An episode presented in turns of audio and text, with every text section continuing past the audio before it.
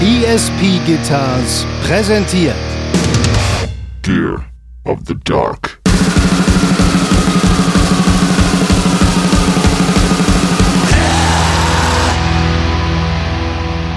Was soll ich zu den Hunden großartig sagen? Die Ja, sind was natürlich ist denn der andere Hund für eine Rasse? Rasse, darf man das noch sagen? Aber du weißt, was ich meine. mit, mit Sicherheit.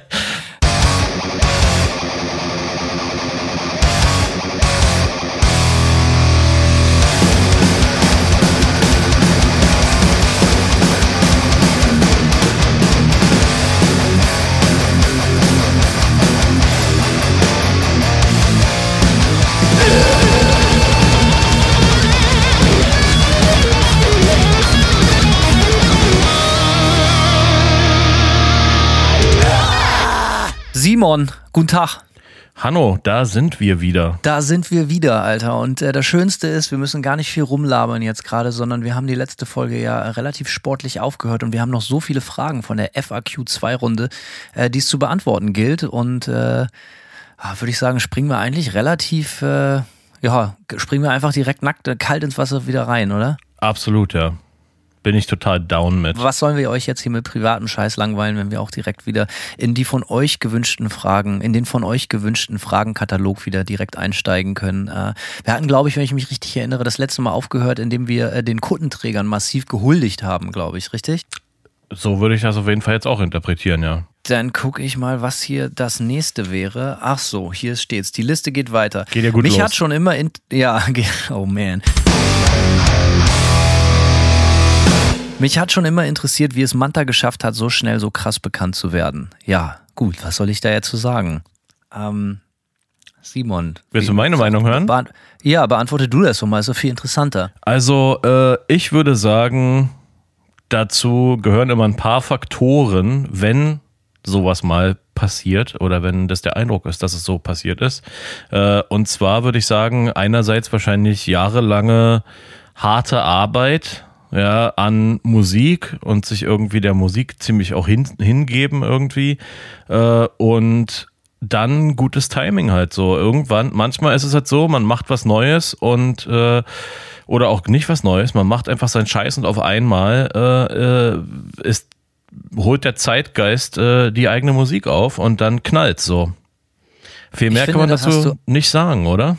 Ich finde, das hast du extrem schön zusammengefasst. Ich bin natürlich immer sofort, man gerät so ein bisschen in so einen Defensive Mode, wenn man so eine Frage liest, kannst du vielleicht nachvollziehen, weil man immer Angst hat, so dass einem jemand unterstellt, dass man dafür nicht hart gearbeitet hätte. So, aber natürlich, wie Simon schon ganz wichtig gesagt hat, es äh, gehört natürlich auch immer äh, Faktor X dazu, dass man irgendwas macht, was Leute geil finden, reicht manchmal nicht aus, sondern manchmal muss man mit diesem geilen Produkt dann halt auch irgendwie an richtigen Ort zur richtigen Zeit sein und halt eben das Glück haben, dass das, dass man Gehör findet. Das darf man ja nicht vergessen, so, ne? Ich würde, ich sage ungern, dass das was mit Glück zu tun hat, weil das würde ja immer so ein bisschen implizieren, so, dass ja, wir hatten jetzt Glück, weil, oh, wir hatten das überhaupt nicht ähm, auf dem Zettel und haben uns auch gar nicht so richtig viel Mühe gegeben und hätten wir das gewusst, hätten wir Dinge ganz anders gemacht. Nee, Alter, wir haben schon richtig hart dafür gearbeitet, hat genau wie Simon das auch zusammengefasst hat und äh, aber es ist natürlich der Faktor äh, ganz groß, so dass man, oder es ist ein großer Faktor der Sache, dass man natürlich irgendwie das Glück oder den vermeintlichen Vorteil haben muss, dass man irgendwo gehört wird, zur richtigen Zeit ist und dass das dann so ein bisschen Fahrt aufnimmt. Und wie bei jeder Band irgendwie, die neu aufpoppt und auf einmal viele Leute mögen, ist es so, dass das auch so Word to Mouth. Der eine sagt's dem, der andere sagt's der und äh, so weiter geht das Ding. Und dann sieht man mal ein T-Shirt hier und dann äh, geht's so weiter und dann spielt die Band und der eine hat die Band mal live gesehen und das war wohl angeblich auch ziemlich geil. Die haben sich voll reingehangen ähm, und so geht das dann weiter. Aber all das bringt natürlich überhaupt nichts, wenn man das nicht halt einfach mit Qualität backt. So, und da will ich mich überhaupt nicht loben oder uns als Band, sondern es ist einfach ein Fakt. Wenn du nicht bereit bist, für das, was du tust, richtig hart zu arbeiten, dann hast du eigentlich eine Garantie darauf, dass das nichts wird. Dann wird das nur vielleicht nichts, sondern dann wird das wahrscheinlich ganz bestimmt sogar nichts. Äh, denn ohne da jetzt zu pathetisch werden zu wollen, so was hat das mit Manta geheißen? Und die Leute fragen so, ja, ihr wart irgendwie schon direkt äh, nach einem Jahr, habt ihr in den USA getourt oder habt dicke Festivals gespielt? Ja, das stimmt alles. Wir haben aber auch eine Zeit lang wirklich jeden Tag geprobt und haben auch dann geprobt, wenn andere Leute noch irgendwie vom, äh, wenn andere Leute gesoffen haben oder wenn andere Leute noch verkatert morgens im Bett lagen, saßen wir um neun oder zehn im Proberaum morgens und haben gespielt und haben auch nicht eine zwei Stunden Session, sondern manchmal eine neun oder zehn Stunden Session hingelegt. Und äh, wie gesagt, ich weiß, das machen andere Bands auch, aber wir haben das von Anfang an halt sehr, sehr als Arbeit begriffen, weil wir ein Ziel hatten und wir wollten in dem, was wir tun, nach unseren Möglichkeiten so gut sein wie irgendwie möglich. So. Und das, diese Entscheidung hatten wir schon getroffen, bevor überhaupt klar war, dass sich das irgendjemand anhört oder irgendjemand eine Platte davon kauft oder ein T-Shirt sich von der Band anzieht, sondern wir hatten vielleicht auch den Segen, dass wir schon eine Runde älter waren. Es war so ganz klar, ey, wir haben beide in vielen Bands gespielt und es war so völlig klar, ey, das Letzte, was wir wollen, ist unsere Zeit oder noch viel schlimmer, die Zeit von anderen zu verschwenden. Und äh, das muss man dann auch nochmal dazu sagen, so, ne? Ja, äh, Faktor X, sicher, aber auch bereit sein, äh, sich am Riemen zu reißen, am besagtem Riemen. Und während andere, alle, alle anderen Leute und Freunde und Kumpels irgendwie studiert haben und Familien gegründet haben, saßen wir auch noch im, äh, im Proberaum oder in irgendwelchen Tourbussen oder haben irgendwelche Länder bespielt. Ähm, wenn andere Leute versucht haben, für die Zukunft vor zu sorgen, ähm, haben wir halt alles auf eine Karte gesetzt. Das muss man auch mal, du musst halt bereit, also ich bin auch gleich fertig mit meinem Monolog, es gehört auch dazu. Du darfst halt keinen Plan B haben. Ne? Also das ist völlig klar. Plan B immer schwierig. Also ja, äh, ich kann ich würde jetzt gerne was Vernünftiges sagen, so von, von wegen, ja, vielleicht ist ein Plan B nicht so schlecht, aber ich hatte ja selbst auch nie einen. So, genau, ja. selbstverständlich. Du mindestens genauso wenig wie ich. Du hast nämlich, also ich glaube, du fast noch weniger als ich. So, ich habe ja in der Musikbranche schon ein paar Jahre richtig gearbeitet, so und du hast halt immer nur das Mindestmaß an normaler Lohnarbeit gemacht, damit du so viel wie möglich immer Musik machen konntest. So, also du kannst da gar nichts Vernünftiges sagen, Simon. Nee, ich und ich finde das vorbildlich, weil du meinst es ernst und du bist dir selber sehr, sehr treu und wir waren uns auch treu und wir haben das, wir haben das, was wir tun, mit sehr, sehr viel Liebe behandelt und haben das, was wir tun, sehr, sehr, sehr ernst genommen, ohne uns als Person allzu ernst zu nehmen. Und das kann ich auch noch als Rat mit auf den Weg geben. Das hilft immer. Nimm dich selber nicht zu ernst, so, weil man muss sehr, sehr viel Scheiße fressen. Aber äh, nimm das, was du tust, sehr ernst und lass dir da nicht reinreden. Ja. Also so würde ich das jetzt einfach mal äh, formulieren. Und dann natürlich aber nochmal Faktor X, ja, ich glaube, wir haben halt einfach irgendwie eine geile Platte abgeliefert als Debüt. Das ist auch immer geil, wenn das Debüt gleich ballert und die Band jetzt nicht so eine jahrelange Findungskurve hat, um ihren Sound zu finden, sondern so ablief äh, und, und dann so einen dicken Braten hinscheißt, so völlig aus dem Nichts. Das finde ich immer erfrischend, wenn Bands sowas tun. Hat halt einen Überraschungseffekt quasi. Genau, das ist wohl das Wort, was es zu benutzen gilt. Ja. Ähm, mach doch mal weiter, Simon. Ja, ähm, die nächste Frage ist, wenn ihr eure jetzigen Bands nicht hättet, in welcher Kapelle würdet ihr gerne als Gitarristen mitzocken und warum?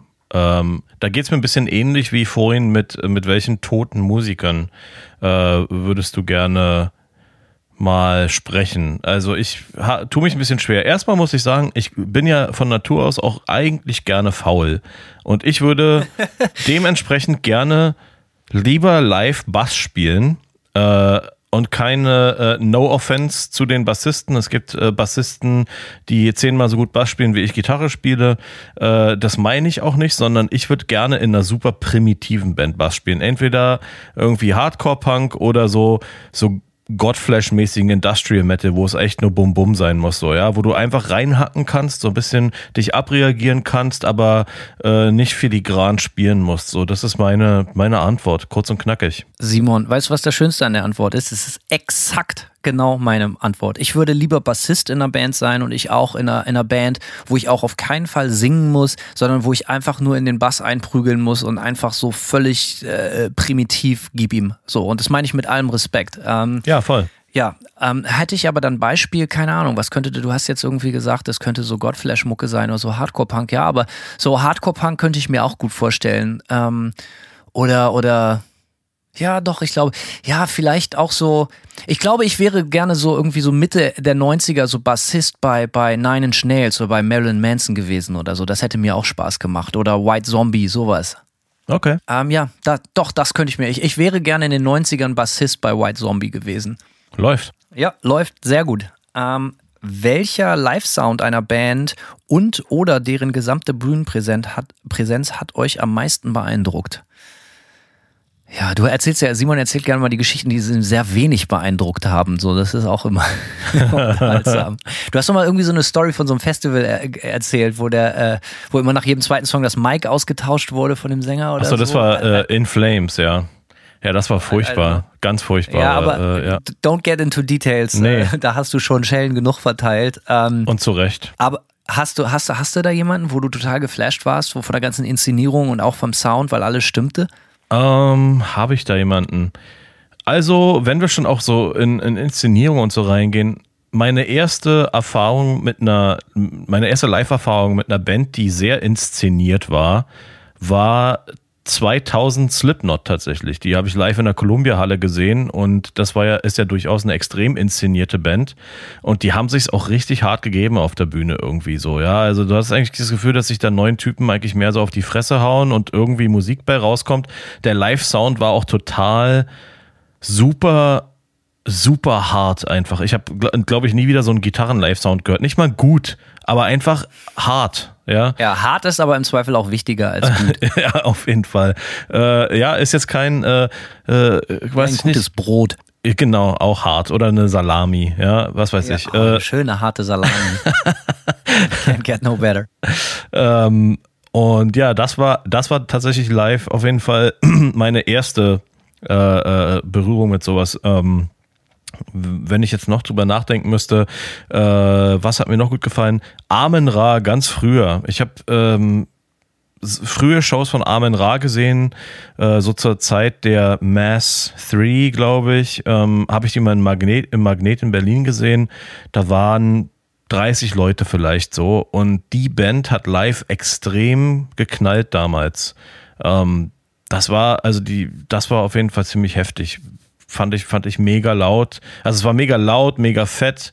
Ähm, und die Band war aber damals noch nicht so richtig inszeniert. Ich glaube, die inszenieren sich jetzt deutlich mehr bei ihren Live-Shows. Ähm, aber das hat einfach gescheppert irgendwie. Äh, ja, ich, ich müsste sonst echt ein bisschen drüber nachdenken. Mir fallen bestimmt noch ein paar Sachen ein. Wir haben mit Armin Ra mal so eine Doppel-Headliner-Show in, in Mexiko gespielt.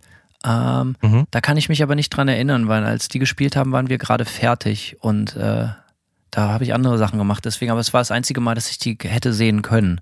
Aber ich höre viel Gutes. Ähm, aber das ist, glaube ich, auch so eine Band, die so nicht meinem, es ist für mich zu wenig Rock'n'Roll, zu wenig songorientiert, zu wenig äh, Faust in die Luft. So, also ich bin da vielleicht einfach zu primitiv, keine Ahnung. Ähm, ich habe ein ganz gegenteiliges Beispiel. Ähm, unglaublich guter Live-Sound und eine, natürlich eine wahnsinnige Aura und Bühnenpräsenz. Ich hatte 2012 das Glück, äh, Tom Petty and the Heartbreakers zu sehen. Geil. Ähm, das war richtig, richtig, richtig stark. Und natürlich, little did I know, dass ich irgendwann in der Heimatstadt von äh, Tom Petty mal leben würde, mein Haus hinsetzen würde und äh, auch hier unseren Podcast aufnehmen würde. Da bin ich. Du und Tom Petty. Ja, da leider, leider ist er nicht mehr dabei. Er ist dann ja auch nicht mehr so gerne nach Tom äh, nach Gainesville zurückgekehrt. Weißt du, warum er sehr ungern in die Heimat gekommen ist? Mir fallen tausend Gründe ein.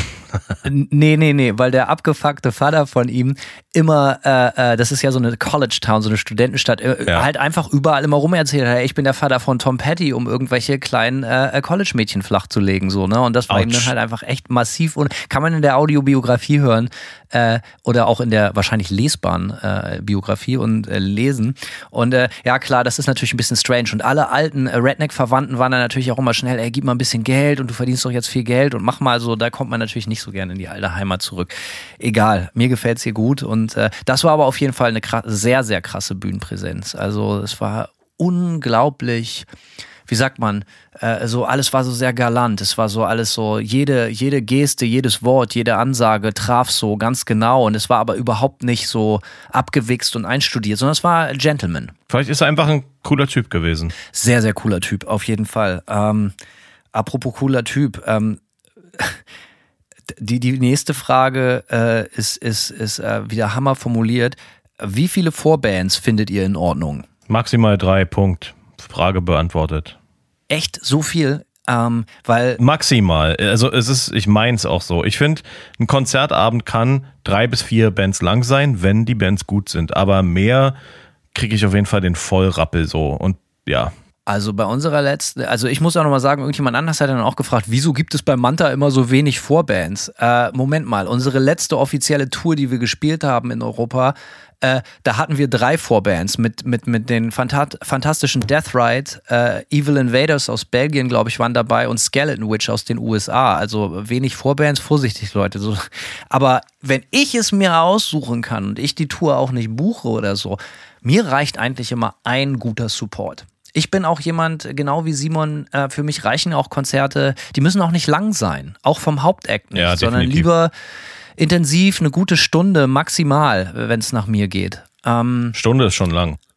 Ja, klar, es kommt natürlich so ein bisschen auf die Mucke und es kommt drauf an, irgendwie, was die Band für ein Repertoire hat, ob die ein paar Hits dabei hat. Wenn das eine Stunde wirklich literally der gleiche Song ist, mehr oder weniger, weil eine Stunde Grindcore oder Black Metal gespielt wird, ohne dass du irgendwie jetzt da so, dass da gewisse Hits oder wiedererkennbare Melodien rausstechen, ist eine Stunde schon viel zu lang, meiner Meinung nach. Aber ähm, grundsätzlich habe ich gerne immer nur einen Support dabei. Das sage ich auch aus organisatorischer oder Musikersicht so. Ich, ich stehe nicht darauf, wenn so, wenn ich in der seltenen glücklichen Lage, gar nicht mal so selten, aber in der glücklichen Lage sind, dass man Headliner machen kann, dann sind da halt auch einfach von drei Bands Equipment vorher auf der Bühne und du musst alles immer hin und her räumen und äh, man will auch nicht der Arsch sein, der sagt, ey, fass das nicht an und hast du nicht gesehen und äh, mit einer guten Vorband oder ich will gar nicht mal Vorband sagen, sondern mit einer guten zweiten Band, mit der man im besten Fall noch befreundet ist, die geile Typen sind, äh, finde ich, ist man eigentlich immer schon bestens äh, bedient, die dann, keine Ahnung, auch irgendwie, was weiß ich, ein 40, 45 Minuten Set haben, Hauptband spielt eine gute Stunde, reicht für mich vollkommen. Ich finde eine Stunde echt lang. Also ich auch, wir, ich, wir haben uns bei äh, WFAM auch als Hauptband gequält. Oder ich habe mich gequält damit, dass wir dann als Headliner auch irgendwie eine knappe Stunde voll gemacht haben. Auf der, ich glaube, auf unserer Abschiedstour war es sogar knapp drüber, wenn mich nicht alles täuscht. Aber fand ich immer, äh, ey, ganz ehrlich, wer will so ein Geklopper für, also, ne, ich sag das als jemand, der sein, ich sag das, Leute, die wollen das hören. auf jeden Fall, aber das ist halt so krass. Ich sag das ja als jemand, der seine eigene Musik hört und auch gerne, ja, aber trotzdem live, äh, live ist bei mir auch als Zuschauer ist es so krass selten, dass ich eine Band länger angucken kann. Also entweder die fesseln mich total mit ihrem Vibe, ja, und da schließen wir jetzt auch nochmal so ein bisschen an dieser Live-Sound- und Bühnenpräsenz so. Ich meine, klar, wenn äh, äh, Mayhem die Demesteris äh, äh, Dom Satanas durchspielen und der Sound geil ist und der Vibe stimmt, ja, dann kann das auch länger dauern. So, weißt du, ich meine, das Wie damals in Tampa. wie damals in Tampa, genau. Aber äh, ja, sonst äh, oder Gorgatz habe ich in Berlin mal gesehen. Die haben 75 Minuten gespielt und das war echt nicht zu lang aus irgendeinem Grund, aber gut, es war halt auch echt die Erfüllung, die Band so zu sehen. Äh, aber es ist so selten. Für mich ist normalerweise ey, echt ab 30 Minuten aufwärts fängt es bei mir so an, dass ich mir denke, so, okay, jetzt wäre, wenn er jetzt nur fünf Minuten noch dranhängt, dann bin ich bei den meisten Bands total bedient so. Aber ich kann auch gut verstehen, wenn manche Leute sich total daran erfreuen, so drei Stunden lang Bruce Springsteen zu gucken, weil er hat nur Hits, ne? Ich könnte Ja. mir auch zum Beispiel drei Stunden Queen angucken, ohne Probleme. Ich wurde mal zu äh, einer Show von The Prodigy eingeladen und ich war schockiert. Also erstmal war die Show auch relativ lang und es war auch eine krasse Show so, aber ich war auch schockiert, wie viele Songs ich dann doch kannte. Und deswegen hast du bestimmt recht, wenn du sagst, wenn das natürlich alles nur Hits sind, äh, dass es nochmal ein bisschen was anderes ist. So, äh, es ist auf jeden Fall was anderes als eine Stunde Black Metal so, ja. Und wie gesagt, ich sage das als jemand, der sich locker auch vier Stunden am Tag Black Metal zu Hause anhören kann, aber auf einer Show Ich auch, aber das ist was anderes. voll, das ist was anderes, definitiv so. Und von daher, ey, also wenn es nach mir geht, kann jede Show, jede, jede gute Band kann 30 bis 45 Minuten spielen. Ähm, und dann sind vielleicht aber auch, ist vielleicht auch eine Vorband nicht genug, wenn alle Bands ein bisschen kürzer spielen, so wie ich das gern hätte. Dann mach mal weiter, was ist Phase hier? Ähm, schauen wir doch mal.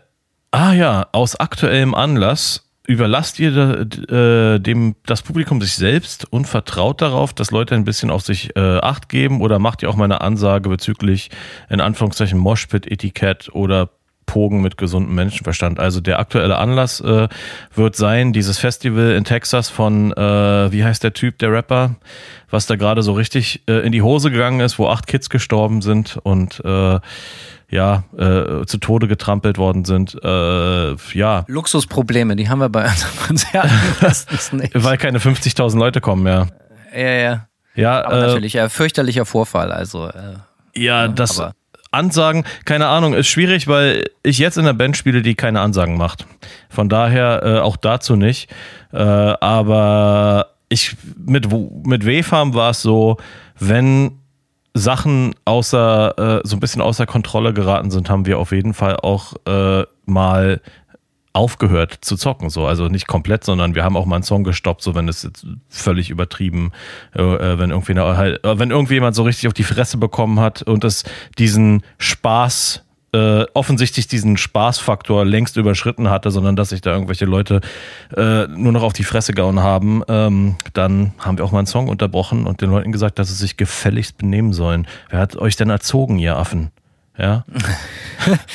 ähm, ja, also ich kann mich nicht erinnern, dass ich jemals so eine Ansage machen musste. Ähm, keine Ahnung. Die Manta-Fans sind meistens eigentlich relativ äh, freundlich. So, es gab so ein, zwei Mal, gibt's so, dass Leute beim Stage-Diven halt nicht genug aufpassen. So, das passiert aber einfach so. Ne? Das meinen die Leute dann vielleicht auch nicht mal böse. Und meistens regelt der Pit das dann von alleine so. Wenn die Leute einfach irgendwie zu sehr am Rad drehen, dann kriegt er auch eventuell mal einfach einen in den Nacken. So, das kann halt auch passieren, dass das äh, ein selbstregulierender Mechanismus ist.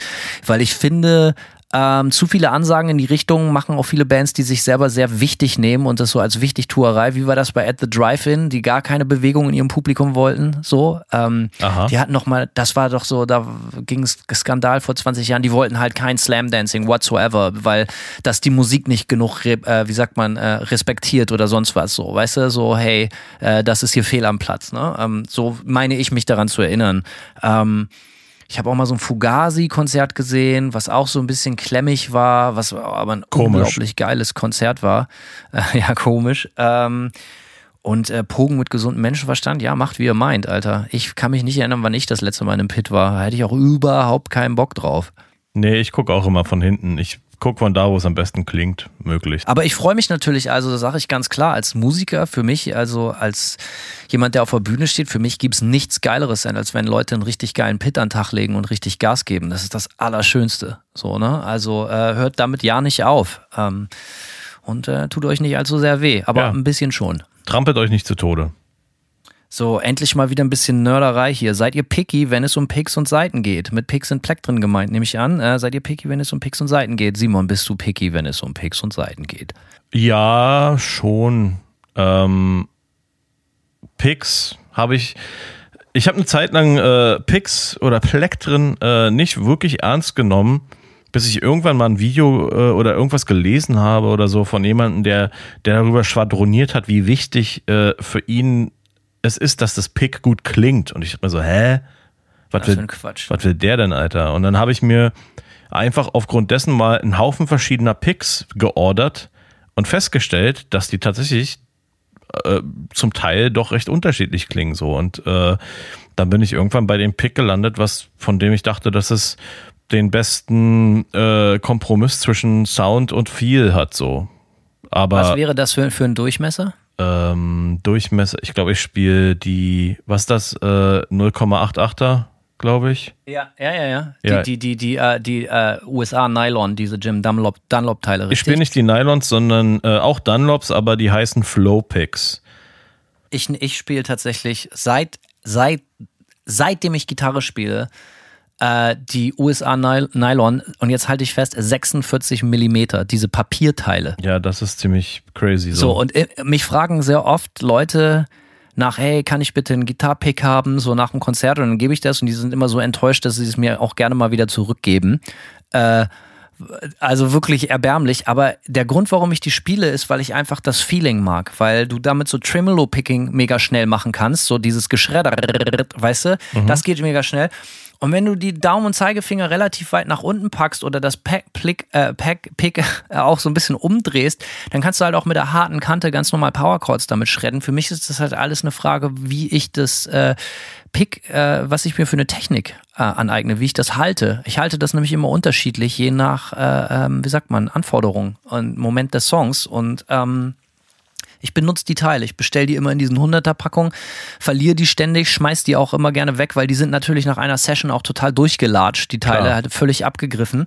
Äh, aber die spiele ich seit immer. Und ja, da bin ich extrem picky und mir kommt auch nichts anderes ins Haus. Und die sind auch geil billig. Äh, und wenn es um Seiten geht, äh, spiele ich auch immer seit Tag 1 dieselben Seiten. Ähm, und zwar? So, oh Alter, die Dadario, ähm, Bariton, Light, nicht mal die Medium, sondern die Light Baritone und äh, Mhm. äh, schmeißt die tiefe Seite, das ist glaube ich eine 61er oder 64, 65er, schmeiße ich dann immer weg und tausche die durch eine 80er Einzelseite. Deswegen ist das leider immer teuer, äh, meine Seiten, äh, meine Gitarren zu beziehen, weil das äh, immer kostet dann immer gleich ein 20 oder so. Ja, äh, Seiten, bin ich mit Seitenpicky, äh, ja schon.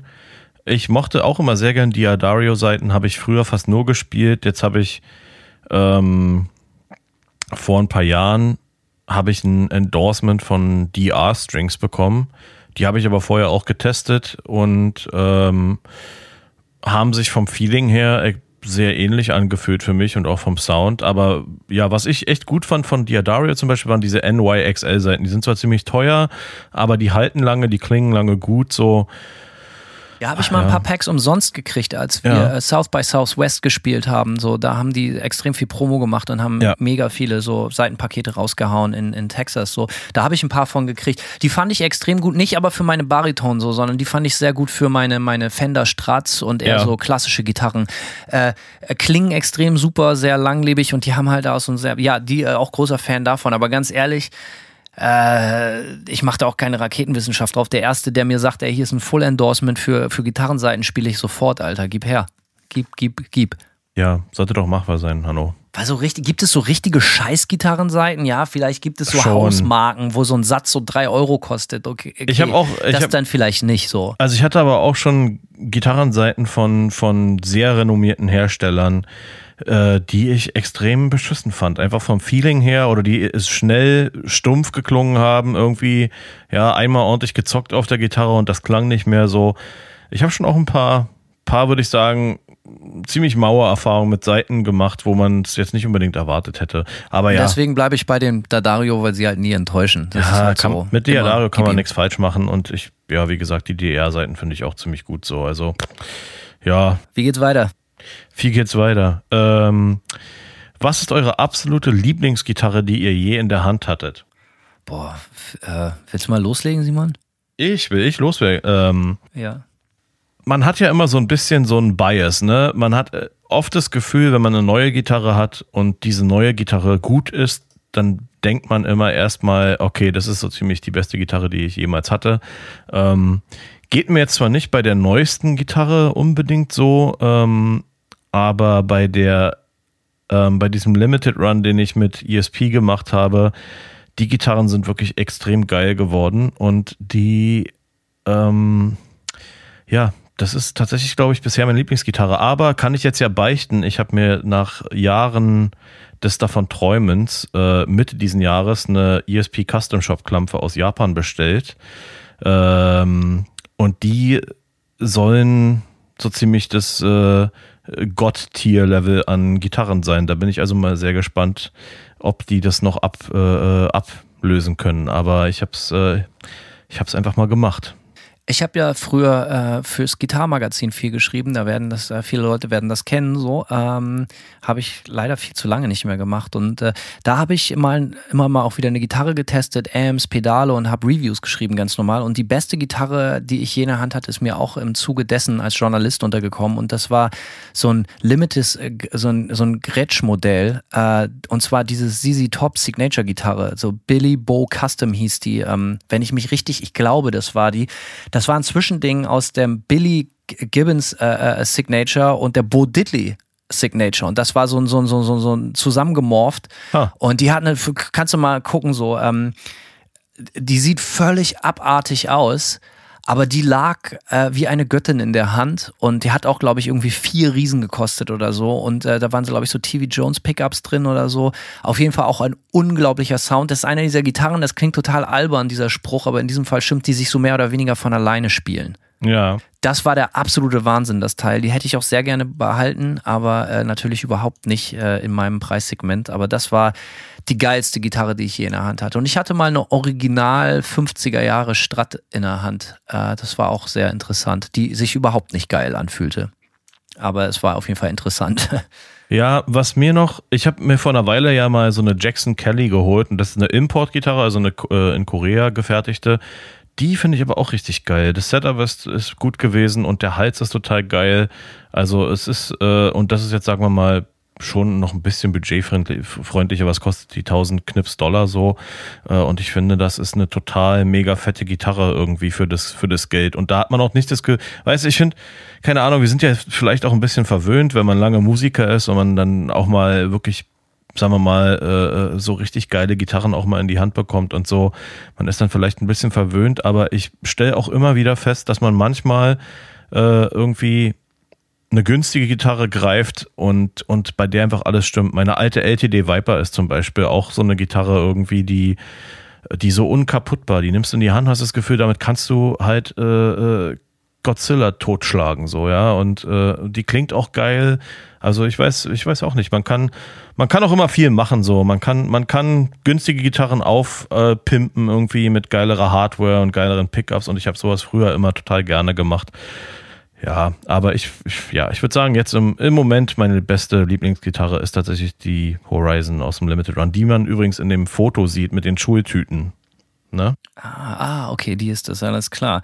Ah, was ist euer Hidden Gem in eurer Platten-Tape-Sammlung? Hidden Gem, mal eben kurz erklären, Simon, also eure, euer Juwel, richtig? Ja, so, genau, vielleicht so, so ein ne? Verstecktes Ja, Juwel, was ist, also da muss man, da habt ihr jetzt natürlich irgendwie, wie sagt man so, äh, äh, den, den Bienen, Bienenstock angestochen. Weil Simon hat ja nicht weniger als 51 Millionen Platten oder so. Ja. Äh, die sehe ich auch gerade ganz viele davon hinter ihm funkeln und wenn man zu ihm nach Hause kommt, ist das tatsächlich auch sehr beeindruckend, weil Simon, Simon ist eine seltene äh, Spezies so. Simon gibt nicht nur, Simon ist richtig Fan, der gibt wirklich viel Geld für Vinyl und Platten aus. Der sammelt die aber auch leidenschaftlich, aber und jetzt kommt das Wichtige, der spielt sie auch regelmäßig. Der legt sich auch gerne mal eine Platte auf und hört die dann auch. Also Simon ist wirklich die äh, Ausgeburt eines wirklichen Plattenästheten. Äh, und das gebe ich hier als Kompliment direkt an dich Vielen zurück. Dank, und, du darfst, und du darfst auch direkt sagen, was denn so bei deine paar richtigen Kracher sind. Ich weiß, ich kann mich erinnern, wir haben da mal privat drüber gesprochen, da war irgendwas mit, mit, mit Deftones, glaube ich mal, oder so, ne? Ich glaube, wir haben sogar in einer, in einer sehr frühen Folge darüber gesprochen. Ja, eine Deftones-Promo-Pressung der White Pony ist sicherlich eine, so ein bisschen so ein Hidden Jam, aber aktuell würde ich sagen, ich habe ein Boxset, äh, ein Boxset von einer Band namens Infernal Coil. Das ist so eine, keine Ahnung, wie ich die, wie ich die Musik beschreiben soll. Äh, Mischung aus Black Metal und Death Grind irgendwie. Super krasse Platte. Und die haben so ein handgemachtes, aus Holz, so ein handgemachtes Boxset gemacht und davon 49 Stück. DIY quasi zusammengeballert und verkauft und äh, mit verschiedenen Farben drin. Ist nur eine Platte drin. Du kannst also nur, es war so zufällig, Luck of the Draw und die haben sich einfach extrem viel Mühe damit gegeben und ähm, ja, das ist geil. Und äh, ein Kumpel von mir hat ein Label namens Wax Vessel und äh, der hat eine Band rausgebracht namens Destroyer Destroyer. Ähm, also rausgebracht ist gut, die äh, die Platte kam zur MySpace-Ära irgendwann raus in den 2000ern und das ist eine sehr geile Platte. Und er hat die dann irgendwann mal auf Vinyl gepresst und da gibt es so eine Edition, wovon es nur fünf Stück gibt und da hat er mir eine von geschenkt. Wow, na siehst du wohl. Ich kann von mir behaupten, ich bin nicht so ein krasser Plattensammler wie Simon. Ich habe so mal ein paar Jahre gehabt, wo ich Platten gesammelt habe, so vielleicht so zwischen 17 und 20 oder so. Äh, aber so richtig ernst genommen habe ich das eigentlich nie. Aber trotzdem habe ich äh, ein paar geile Platten angesammelt. Ich habe so ein paar, ich glaube, das erwähne ich auch immer wieder. Ich habe so, ich habe. Oh, äh, Coxbearer so, so Testpressung in Rot. Ich habe eine Coxbearer Testpressung in Rot, die mir sehr viel bedeutet. Ich habe eine ungespielte äh, äh, ZK, die Vorgängerband von Toten Hosen, eine ungespielte 7-Inch äh, Tipp von Twinkie habe ich, äh, die auch wahnsinnig, wo ich extrem stolz drauf. Ich habe eine, eine Eddie Saloon, eine Full-Length von ZK in sehr guter äh, Verfassung. Ich habe zwei Originalpressungen von Kraftwerk, Kraftwerk 1 und Kraft, äh, Kraftwerk 2, Original Philipp-Pressung.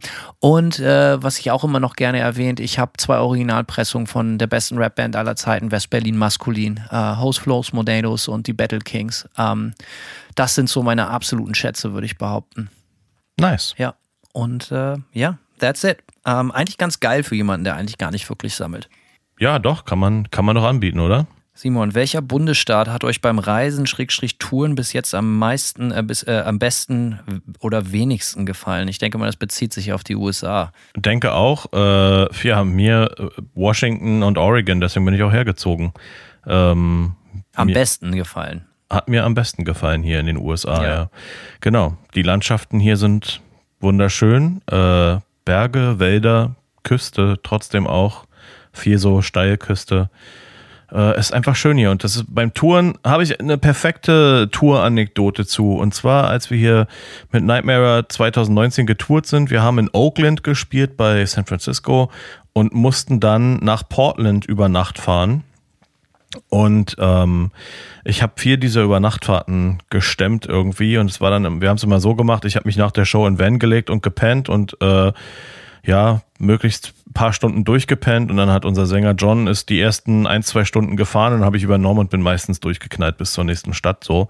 Und so war das auch in der Nacht. Irgendwann der, ne, nach ein, zwei Stunden Fahrt äh, wollte John sich pennen legen. Ich war ziemlich knülle so richtig am Arsch irgendwie und die Fahrt äh, war ätzend und äh, als dann es nicht als als dann das Tageslicht langsam kam, sind wir ähm, sind wir bei Mount und Lake Shasta angekommen. Das ist noch in Kalifornien, aber es ist dann so langsam die Transition nach Oregon und das ist genau halt der Landschaftsteil hier.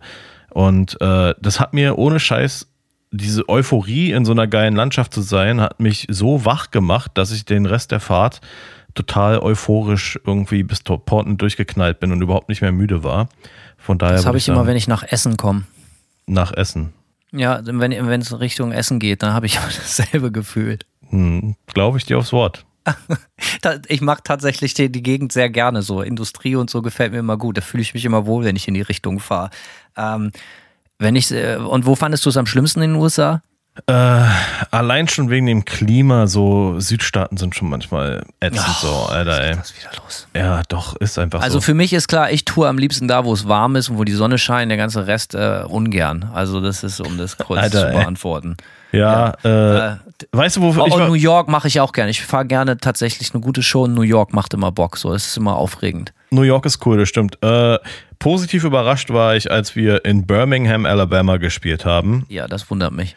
Das wundert nicht nur dich. Ja, da habe ich irgendwie erwartet, dass es das letzte Kackloch war, äh, wäre, aber es war eigentlich ganz nett. So. Und eine richtig geile Show vor allem. Tatsächlich eine der besten Shows, äh, die wir auf der, auf der Tour gespielt haben. So, also das war so ein Publikum, was einfach sofort Vollgas gegeben hat. Und man darf ja nicht ganz vergessen, wir waren Opener von so einem Sechs-Paket-Band. Äh, von Die daher. Leute sind halt sehr verzweifelt da in der Ecke. Ne? Die, also, Anscheinend. Die sind sehr, sehr, sehr äh, Anscheinend sowas verzweifeltes verz- Volk. Ja, So, geben dann halt auch bei, bei euch Vollgas. So, äh, ich mir richtig Birmingham, Alabama, da ist die Fanbase, da Ja, ist, äh, ist- Simons Core. das ist genau die Core-Fanbase, ja. Ähm, machen wir weiter. Ja, ähm, was war das Unnötigste, wofür ihr jemals Geld ausgegeben habt und euch im Nachhinein eventuell sogar richtig geärgert habt? Na, Hanno. Uiuiui. Oh, lass mich mal überlegen. So, ich bin im Normalfall, ich gebe sehr ungern Geld aus und insbesondere gebe ich sehr ungern Geld aus für so Gear. Ich habe natürlich unendlich Moment. viel Gear. Ja, ja, lass mich mal. zu Ende bringen. Ich habe unendlich viel Gear. Aber dieses Gear, das muss ich dann meistens über Jahre aufbauen. Und erst wenn ich das Jahre wirklich haben will, weiß ich, okay, es ist an der Zeit, es zu besorgen, schräg, schräg zu kaufen. Weil äh, immer wenn ich mir relativ kurzfristig was kaufe, mit einer nahezu hundertprozentigen Garantie schicke ich es zurück. Weil ich denke so, und das natürlich sagt auch viel über meine Psyche aus, ich denke, A, ich verdiene es nicht und B, ach, so wichtig ist es auch nicht. Das, das, das brauchst du eigentlich gar nicht. Ich hatte mir jetzt zum Beispiel für die letzten äh, für die letzten Aufnahme, rein aus Convenient-Gründen. So, ich habe mir in mein Arbeitszimmer, du hast das mal gesehen, so ein Regal mit so sieben, acht Amps gebaut, die ich dann halt alle irgendwie per Patchbay an verschiedene Boxen anschließen kann und so. Ähm, und da hatte ich mir halt so das Beste, was es auf dem Markt gibt, so an Splittern, so ein Radial-Splitter, so ein Siebenfach-Splitter gekauft, so irgendwie für 1200 Dollar oder irgendwie so. Natürlich der absolute Wahnsinn. Alles die besten äh, Transistoren drin, äh, äh, die besten Buffer drin, nur Goldrelais und so, alles das aller, allerschönste.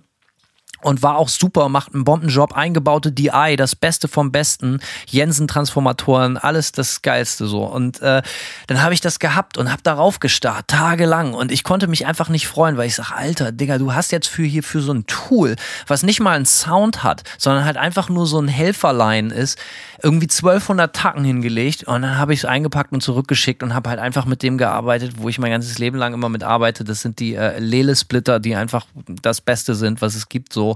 Äh, und habe mir dann ein viel günstigeres Modell von Radial dazu gekauft, so ein Vierfach-Splitter, wo auch alles galvanisch getrennt ist, was auch fantastisch klingt. Äh, und da bereue ich es auch kein Stück, es zurückgeschickt zu haben. Ist natürlich der absolute Wahnsinn, ist auch so ein, so ein Standard für Leute, die viel switchen und auch so in so aufwendigen Tour-Rigs. Aber ich dachte mir einfach, ey, für was kann ich alles mit 1000 Euro machen, Alter? Da habe ich mir gedacht, so, ey, nee, so. Also da, da, da konnte ich halt, das ist nur eine von vielen Anekdoten, da konnte ich einfach nicht locker werden. Hm. Mir fällt ehrlich gesagt nicht viel ein. Was, was ich, äh, was auf jeden Fall ärgerlich ist, ist, wenn man sich eine neue Gitarre ordert und die einfach nicht die Erwartung erfüllt. Das ist immer so eine Sache, wo ich mich dann ärgere, wenn ich ja mich total in eine Gitarre verguckt habe und das ist dann einfach nicht geil. Du kriegst das Ding, die spielt sich nicht geil oder die klingt nicht so geil. Da, das ist irgendwie ein Upturn auf jeden Fall so. Aber sonst, ehrlich gesagt, ich habe mit Sicherheit in meinem Leben schon viel Geld für Bullshit äh, rausgehauen. Äh, weißt du, ich ärgere mich manchmal, wenn ich Vinyl bestelle. Wenn ich Platten bestelle, da habe ich manchmal so Momente, wo ich mir denke, so, ey, was machst du hier eigentlich so? Aber, ähm, ne, aber nee, im Großen und Ganzen ich glaube, so wirklich ärgern tue ich mich nur. Wirklich ärgern tue ich mich nur, wenn ich mir was kaufe, von dem ich mir wirklich viel verspreche und es bleibt einfach total hinter den Erwartungen zurück. So, das ist schon traurig. Ich ärgere mich, wenn ich mir teure Sachen kaufe und die nicht benutze, weil dann denke ich so, ey, das ist einfach Verschwendung. Ich habe mal, ich wollte mal gerne irgendwie ein guter Fotograf werden, vielleicht so, I don't know, vor 15 Jahren oder so. Mhm. Hab dann voll lange gespart und hab mir dann irgendwie so für 1500 Euro so eine total geile Kamera gekauft und Objektiv dazu und hab dann da auch rumgespielt, hab mir dann so ein bisschen so Photoshop und so beigebracht, habe aber gemerkt so, ey, du wirst dieser Sache niemals derselbe, dieselbe Liebe und Aufmerksamkeit schenken, wie du das der Musik tust, so. Und da habe ich dann halt einfach eingesehen, so, ja, da hätte ich mir vielleicht auch einfach was Günstiges kaufen können und halt einfach feststellen können, ey, will ich überhaupt Fotograf sein? Oder ist es überhaupt ein Hobby oder eine Leidenschaft, die sich so entwickelt, wie du gehofft hast, dass es sich entwickelt? So. Zum Beispiel, und dann gibt es wieder so Momente, wo ich einfach den richtigen Zeitpunkt nicht finde und viel zu wenig Geld dafür ausgebe. Ich koche zum Beispiel jeden Tag leidenschaftlich. Ich bin mega guter Koch, würde ich von mir behaupten, zumindest für, für, für meine Verhältnisse. Ich bin, ich glaube, ich kann ganz gut kochen. Oder sagen wir mal so, ich koche zumindest sehr, sehr gerne. Aber ich gebe viel zu wenig Geld für so gute Ku Küchenutensilien aus. Und jedes Mal, wenn mhm. ich zu Freunden komme und die haben so richtig geile Messersets oder äh, ein richtig geiles, so ein Butcher-Block, so, weißt du, so, so ein richtig geiles, fettiges Cutting-Board oder äh, auch richtig geile Pfannen und Töpfe und so oder auch eine geile, geile, geile, geile äh, Appliances, so äh, äh hier Herd und so, dann denke ich manchmal, ey, für sowas, was dir so wichtig ist, gutes Essen und, und, und, und Kochen an sich, gibst du viel zu wenig Geld aus. Weil ich immer denke, so ja, das ist ja aber keine Gitarre oder so. Ähm, aber eigentlich dumm. Ja, kenne ich. Es ist manchmal so für so, für, für Sachen, die viel universeller gebraucht werden, gibt man ungern aber das, weißt du was, das hat so ein, so ein bisschen den Faktor, wie du gerade meintest, mit deinem Radialgerät so, weil es halt irgendwie ein Tool ist. Und wenn man sich, wenn man so ein Tool kauft, womit man vor, was eigentlich einen Zweck erfüllt und dann dafür viel Geld ausgibt, das schmerzt manchmal so ein bisschen, ja. Und ich glaube, dass da spielt so diese ganze Kochtopfgeschichte auch rein. Ähm, aber gut. Ey, äh, whatever. Ich glaube, wir haben äh, äh, diese Frage ausreichend beantwortet. Gehen wir noch mal zur nächsten Frage über. Und zwar, Habt ihr schon mal versucht, den Gitarrensound anderer Alben mit äh, eurem eigenen Amp oder eurer Gear nachzustellen? Ja, also ich nur einmal und das war so Triptychon. Ja, da hat Hanno jetzt meine, äh, meine Notiz, die ich äh, vergessen habe wegzupacken, äh, vorgelesen. Nee, äh, ist aber auch nicht ganz also, korrekt. Ist nicht ganz korrekt. Äh, was ich eigentlich sagen wollte, ich habe nie, ich habe leider, äh, ich bin ich finde den Gitarrensound von Triptychon und auch der letzten ähm, Celtic Frost Platte, der Monotheist, mega geil. Ähm, hab's auch versucht, meinen Sound ein bisschen mehr in diese Richtung zu drehen und war immer äh, erfolglos.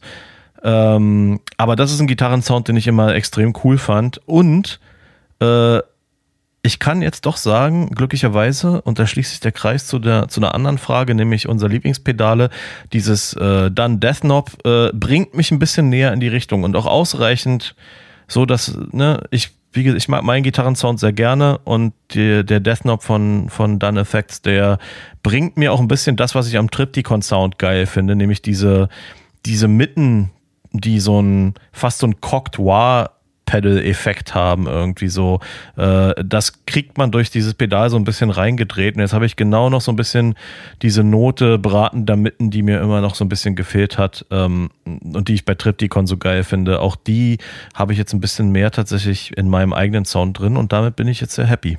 Ich habe es eigentlich, glaube ich, wenn ich mich erinnern kann, nur einmal wirklich versucht. Äh, und das ist auch gar nicht so lange her, aber das habe ich auch gar nicht versucht, um es zu benutzen, sondern einfach nur aus reinen Fanboy-Gründen. Und zwar, ich bin ja nun mal wirklich großer Nirvana-Fan und ich habe mir äh, halt den, den Preamp, den Kurt Cobain immer gespielt hat, irgendwann mal echt günstig geschossen. Mesa Boogie äh, Studio Preamp Plus äh, für so 400 Flocken oder 380 Dollar, also einen totalen Scherz, so ein wirklich geiles Teil. Ich glaube, Metallica haben den auch eine Zeit lang früher viel benutzt oder zumindest was äh, ähnliches. Ähm, und äh, da einfach den, den, den Boss Turbo Distortion DS2 vorgeknallt und äh, durch eine, durch eine Solid State PA-Endstufe, durch eine 4x12er. Es hat aber nicht so gut geklappt, äh, also es klang einfach nicht so. Ähm, ist aber gar nicht schlimm, sondern ich freue mich trotzdem beides zu haben. Aber das ist, muss ich sagen, so ein Rig, was ich mir zusammengestellt habe, einfach ein als Ästhet und als Fanboy.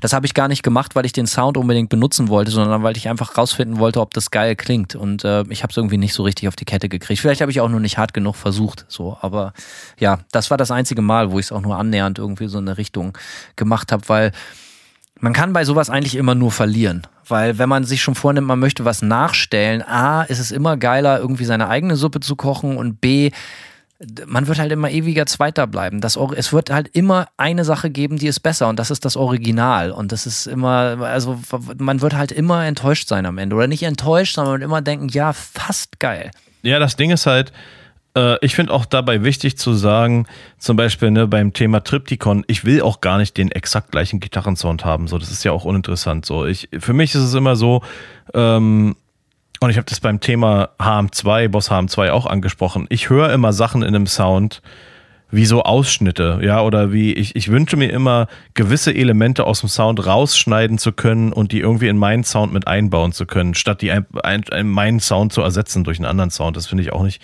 ist nicht attraktiv. Ich will ja auch nicht wie äh, irgendeine andere Band klingen, so. Ja, man, keine Ahnung. Also ich finde, ich finde, man kann sich immer, man kann sich immer gut Inspiration holen, so von anderen Sounds, aber ich hatte jetzt auch noch nie das Bedürfnis, wirklich einen Sound auch einfach zu kopieren. Das ist ja wirklich auch öde so. Wahre Worte. Ähm, ich mache mal weiter. Auch wieder so eine Frage, so, ne? Also, wir haben echt viele Fragen in diese Richtung. Mit welcher Band würdet ihr gerne mal touren? Simon, hast du eine Antwort? Ich nicht.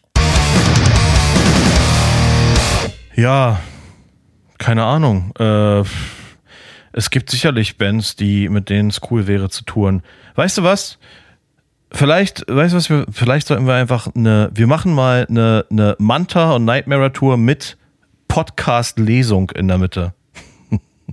Ja, mir würde lieber diese Live-Lesung viel besser gefallen. Lieber ohne Musik machen. Das würde mir noch viel. Oder Nightmare können ja spielen, wenn sie wollen. So. Aber ich, ich, ich, ich, möchte mich lieber aufs Lesen konzentrieren. So. Ich glaube, ich habe hier so mein Ding gefunden. Das macht mir eigentlich noch viel mehr Spaß. Noch so, mehr als. Ja. Macht ihr noch. Oh, jetzt aber. Jetzt, dünnes Eis, mein Freund. Dünnes Eis.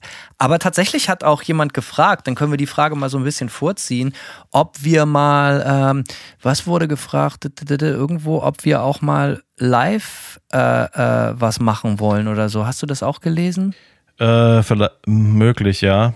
Ja, ich glaube, irgendjemand hat mal hat, hat gefragt, so werdet ihr mal live was bei Insta oder YouTube machen, so. äh, um das mal zu beantworten? Ja, würde ich gerne, extrem. Simon vielleicht auch, wenn ich ihn dazu bringen kann, aber ich fände es mega geil. Allerdings äh, muss ich dann auch wissen, äh, verwöhnt wie ich bin, dass dann da halt auch ein paar Leute zuhören und nicht nur 20 Vögel irgendwie denn da im Chat sich rumtreiben. Also wenn, müssen wir das dick aufziehen und dann finde ich, sollten wir auch alle zusammen ins Licht gehen und sollten ordentlich äh, Bier zusammen trinken und äh, wir können das auch genauso aufziehen. Die Leute können einfach spontan Fragen rausheizen setzen und wir legen einfach los. Hätte ich mega Bock drauf. Ja, können wir gerne mal machen. Könnt ihr mal sagen, ob ihr da Bock drauf habt? Dann machen wir das sehr, sehr gerne. Vielleicht auch zeitnah. Die Adventszeit, sie kommt. Oh ja, tis the season. Ansonsten habe ich keine Antwort darauf. Ähm, was gibt's hier denn noch? Oh, gleich wieder dasselbe Kerle, äh, Kerbe. Wenn ihr euch für ein Album ein beliebiges Line-Up zusammenstellen könntet, wen würdet ihr rekrutieren? Egal ob unter der Erde oder nicht und wie würde die Platte klingen? Ja, Simon. Ja, Michael Schumacher, äh, Donald Duck und äh, BMW. Oh, okay, alles klar. Du hast also keine Antwort, wie ich höre? Ja, ist korrekt. Ich würde, ich habe ein bisschen drüber nachgedacht und ich würde ähm, äh, Chuck Berry an die Gitarre stellen. Ich würde Roger Taylor von Queen an die Drums setzen. Ich würde Tom Petty auch an die Gitarre und äh, Gesang, selbstverständlich. Und den Bass würde ich entweder selber übernehmen oder äh, mein altes äh, Jugendidol Cliff Williams von ACDC. Ähm, das wäre für mich eine, eine, eine, eine, eine wahrscheinlich die, die Supergroup. Und äh, wie würde die Platte klingen? Keine Ahnung. Geil wahrscheinlich. Meinst du? Also gehe ich mal, ja, da gehe ich fest von aus, dass das, äh, weißt du, warum dass ich das sehr, sehr geil wäre. Meinst du, ich habe immer, weißt du, das ist so ein bisschen, ich finde die Schwäche von solchen äh, All-Star-Experimenten ist oft, dass es so ein bisschen, so ein bisschen safe und langweilig ist, sind die. Das ist immer das Ergebnis, wenn so Leute sagen, ah, ich meine, gut, wenn du natürlich mitmachst, Hanno. ich weiß nicht, ob das was anderes wird. Ja, du hast natürlich recht, aber Ja. braucht jemand diese Band, die ich gerade beschrieben habe? Nee, kein Mensch. Warum brauchte Mhm. ich die Band? Ja, weil ich mir auch einfach Queen, Tom Petty, Chuck Berry oder ACDC einfach individuell Genau. anhören kann. Und dementsprechend braucht die Band kein Schwein und die Frage ist somit abgelehnt. würde ich sagen, oder? Aber danke trotzdem fürs Stellen. Nächstes Mal wieder dabei sein. Ähm, was war eure schlechteste Show in Deutschland? Ja, Simon, da hast du doch bestimmt die ein oder andere. Fällt mir echt schwer, mich dran zu erinnern. So, also ich meine, wir haben auch in Deutschland tatsächlich schlechte Shows gespielt. Man mag es kaum glauben, ähm, aber es fällt mir schwer, es fällt mir sehr schwer daran, mich heute noch erinnern zu können. Ich meine, klar, wir haben natürlich, wie wir auch mehrfach jetzt schon während diesen ganzen Fragen durchexerziert haben, wir haben natürlich alle auch Scheiße gefressen so und äh, da waren schon auch Shows dabei, wo du halt, keine Ahnung, irgendwo in einem saukalten Keller spielst, äh, ohne PA und vor zehn Leuten und keiner hat Bock und äh, Pennplätze gibt's nicht und äh, ja, ne, also solche ganzen Sachen hat man natürlich auch durchgekaut und da ist man auch in Deutschland nicht verschont geblieben von, aber ich kann jetzt echt einfach kein konkretes Beispiel nennen. Mir fällt keine, ich kann jetzt nicht sagen, ja, äh, 1974 in Braunschweig war richtig scheiße. Das kann ich einfach nicht, kann ich nicht mehr benennen. Es ist ja auch, geht gar nicht immer darum, so genau wie Simon gesagt hat, ey, manche Shows machen einfach keinen Bock, die sind scheiße aus verschiedensten Gründen. Das Publikum ist scheiße drauf, man selber ist scheiße drauf, irgendwas stimmt nicht. Was ich viel äh, schl schlimmer finde, weil eine richtige beschissen Show kann auch so scheiße sein, dass sie wenigstens dafür im Kopf bleibt, weil alles schief ging oder so. Und da habe ich schon ein paar Anekdoten rausgeholt, die muss ich nicht wieder aufkauen, so, aber was ich viel schlimmer finde, sind so Shows, die einfach so mittelmäßig sind, die einem nichts in einem auslösen. Das geht Simon vielleicht ähnlich, wo man auf der Bühne steht und nach einer halben Stunde merkt, ey, der Funke springt nicht über oder es ist so nothing to write home about. Es ist so Standard, man zieht so seinen Stiefel durch und die Leute ziehen auch irgendwie ihren Stiefel durch. Keiner traut es sich zuzugeben, aber es ist halt irgendwie so, wie so, als wenn man versucht, Sonntagabends in eine Kneipe zu gehen. Ja, natürlich kann man sich da besaufen, aber es ist halt einfach nicht das gleiche Feeling. Irgendwas fehlt. Und solche Shows kommen Gott sei Dank nicht zu oft vor, aber natürlich ist sowas schon vorgekommen. Und sowas muss man halt auch immer dann irgendwie professionell über die Bühne bringen, weil die Leute haben trotzdem Geld bezahlt. Aber das sind so die Shows, die im Nachhinein wo ich persönlich sehr ernüchternd abends mich in den Bus lege oder ins Hotelzimmer oder auf dem Boden, wo auch immer und denk so, ey, hm, das kannst du eigentlich besser. So, äh, es hätte schlimmer werden können, aber ja, keine Ahnung, so farblose Sachen, das finde ich am allerätzendsten. Ja, das, das stimmt. Shows, wo der, Shows, die, ver- wo du so das Gefühl hast, es verpufft so ein bisschen, was man da so darbietet. Genau, machen wir weiter. Yep. Servus, Jungs. Ihr habt, das, Servus. ihr habt das Thema immer nur ein wenig angekratzt und ich würde es cool finden, wenn ihr mal etwas ausgiebige, ausgiebiger über eure Hunde reden würdet. Oha.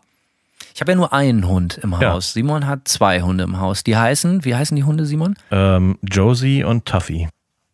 Das ist ja, ich, ich vergesse das immer, wie die heißen. Das sind ja schon so richtige Klischee-Haustiernamen, ne? So, so Ami-Klischees. Ja. Hast du dir die ausgedacht oder die Dame, natürlich nicht, natürlich nicht. Der Hausami, die ja auch, Ja, keine, der Amer hat- der Hausami. auch keine Amerikanerin ist, aber äh, dennoch äh, amerikanisch geprägt dann natürlich. Ja, nee, habe ich mir nicht ausgedacht. Aber äh, Sonst würden sie natürlich Brutos und Brutalos heißen, die beiden Hunde, Ja, wenn genau. sich die Namen ausgedacht True und Kult sozusagen. Ja, auf jeden Fall ein V, aber. Ja, natürlich, klar. Ähm, man muss dazu sagen, zum Namen Tuffy muss man sagen, äh, mein, äh, meine Frau hatte vor vielen Jahren einen Hund namens Tuff. Und das war ein ganz kleiner Hund, das war also so ein bisschen ironische Namenswahl, so ein ganz kleiner, niedlicher Hund. Der ist aber extrem früh verstorben, war sehr traurig. Ähm, der ist nur ein paar Wochen alt geworden. Und als äh, äh, Sandy dann den Pitbull 2012, glaube ich, ähm, bekommen hat, hat sie den dann halt äh, Tough genannt, irgendwie, äh, so als Widmung an den alten Hund, der verstorben ist. Und wir sind schnell auf den Trichter gekommen, dass das kein guter Name für einen Pitbull ist. Ja, Simon hat natürlich einen Pitbull. Ist ja klar. Und Ja, ähm, für, für die Gangsterfotos. ja, richtig. Ähm, und deswegen haben wir, äh, haben wir angefangen, Tough einfach Tuffy zu nennen, äh, was natürlich entwaffnend ist und äh, was viel, viel harmloser klingt. Ähm, und ja, deswegen heißt äh, Tough jetzt Tuffy. Und äh, die Hunde bellen. Die bellen übrigens, ja, und, und essen und trinken. Also, äh, was soll ich zu den Hunden großartig sagen? Die Ja, was ist denn der andere Hund für eine Rasse? Rasse, darf man das noch sagen? Aber weil, Mit, Sicher mit Sicherheit. Äh, Josie ist ein irgendwie so ein Mischling zwischen Jack Russell und Red Terrier oder so. Wissen wir nicht ganz genau, weil die äh, Sandy zugelaufen ist. Aber ähm, ja, die Hunde sind natürlich tiptop Weggefährten und hängen mit mir ab und hängen mit meiner Frau ab. Und äh, ja, ich äh, kann mir ein Leben ohne Hunde nicht vorstellen. Nicht mehr. wenn andere froh sind, sind sie traurig. Was? Und ihre Freundin ist die Nacht. Josie, Josie. Äh, Peter Maffay, ich bin ja großer Peter-Fan. Äh, und wie alle anderen Leute, die auf äh, äh, Freundschaft, Abenteuer und Männer-Fantasien äh, stehen, stehen auch auf Peter. Äh, er hat einen schönen Song, Josie von Peter Maffay. Vielleicht mal reinhören. Ähm, Es gibt auch einen Josie-Song von Blink 182 und meine Frau ist mit sowas kenne ich natürlich nicht. Meine Frau ist so mit äh, California äh, Punk bis Hardcore aufgewachsen. Ich würde Und also meine mal Frau sagen, auch genau selbe Baustelle. Die können, sie, können, können, können sich gerne mal treffen und äh, eine richtig schöne Blink-Session einlegen. Das war für mich immer so eine Band, die nichts, aber auch gar nichts in mir auslöst. ja, Dito. Ähm, aber äh, Simons Hunde ähm, sind sehr wild auch, ne? Wenn, immer wenn, wenn die hier mal mitkommen mit auf Besuch, so, die springen aus dem Auto und machen erstmal richtig Radau, Alter, für, für, für wie ein großer. Ja, Aber äh, lebhafte Hunde, ja. Und äh, wie lange habt ihr, sind die, ha- habt ihr die euch zugelegt, als ihr, als du in die USA kam oder gab es die Hunde schon? die gab's beide schon. Ähm, ja, die gab's beide schon. Bei mir ähnliches Schicksal. Äh, ich bin auch äh, hier in die USA und in eine Beziehung geraten und da gab es auch einen Hund. Äh, du hast Moss oft kennengelernt, ein Mischling. Ähm, Moss, ja, Moss ist so ein richtiger Hund. Ich finde Moss da, dahingehend super, weil das ist so ein Hund, wie man als Sechsjähriger einen Hund malen würde. Das ist so ein richtiger Klischeehund. So, ne? so, der, die sieht aus wie ein Hund und äh, ist so ein Hund, wie man ihn möchte. Einfach unglaublich nett und freundlich und lieb zu allen Leuten. Und äh, die will den ganzen Tag nur spielen und gestreichelt werden und äh, steht auf Spaß und äh, geht gerne spazieren und die hat nie schlechte Laune. Äh, ein, also ich muss sagen, äh, sie in meinem Leben zu haben, macht mein Leben um ein Vielfaches besser. Und ich war nie ein Hundetyp, überhaupt nicht. Äh, ich habe mich immer nicht, nie für Hunde interessiert, aber seitdem ein Hund in meinem Leben ist, habe ich für mich beschlossen, dass ich nie wieder ohne Hund sein möchte. Und ähm, Ja. und äh, ja, also Moss, Moss ist ein Arsch, geiler Hund. Äh, ich bin sehr, sehr froh und jeden Morgen werde ich vom Hund geweckt, guckt mich an und denkt so, Alter, der Hund sagt mir, es ist der geilste Tag. Alter, wird der Tag geil. So, und äh, manchmal hat sie sogar recht damit. Aber der Hund glaubt wirklich, dass jeder neue Tag der beste Tag ihres Lebens wird. Und das ist, äh, kann man sehr inspirierend, wie ich finde. Das ist eine gute Qualität. Ich mag Moss auch sehr gern. Ja, und sie mag dich auch gerne. Und äh, das Problem ist, wenn jetzt tatsächlich jemand bei uns mal einbrechen sollte, äh, dann ist das wirklich so, ey, sobald man die streichelt, ist die cool. So, also die, die hat so überhaupt keinen Sensor aber von wegen so, hey, hier ist so, so, someone up for no good. So, okay, alles klar, hey, der muss cool sein, der ist ja in meinem Haus, also es kann ja nur ein Freund sein. Ja, so kann das gehen. Ist bei uns mit äh, Tuffy auch so. Der mag Leute viel zu gern und ich glaube, der wäre auch sehr leicht bestechlich.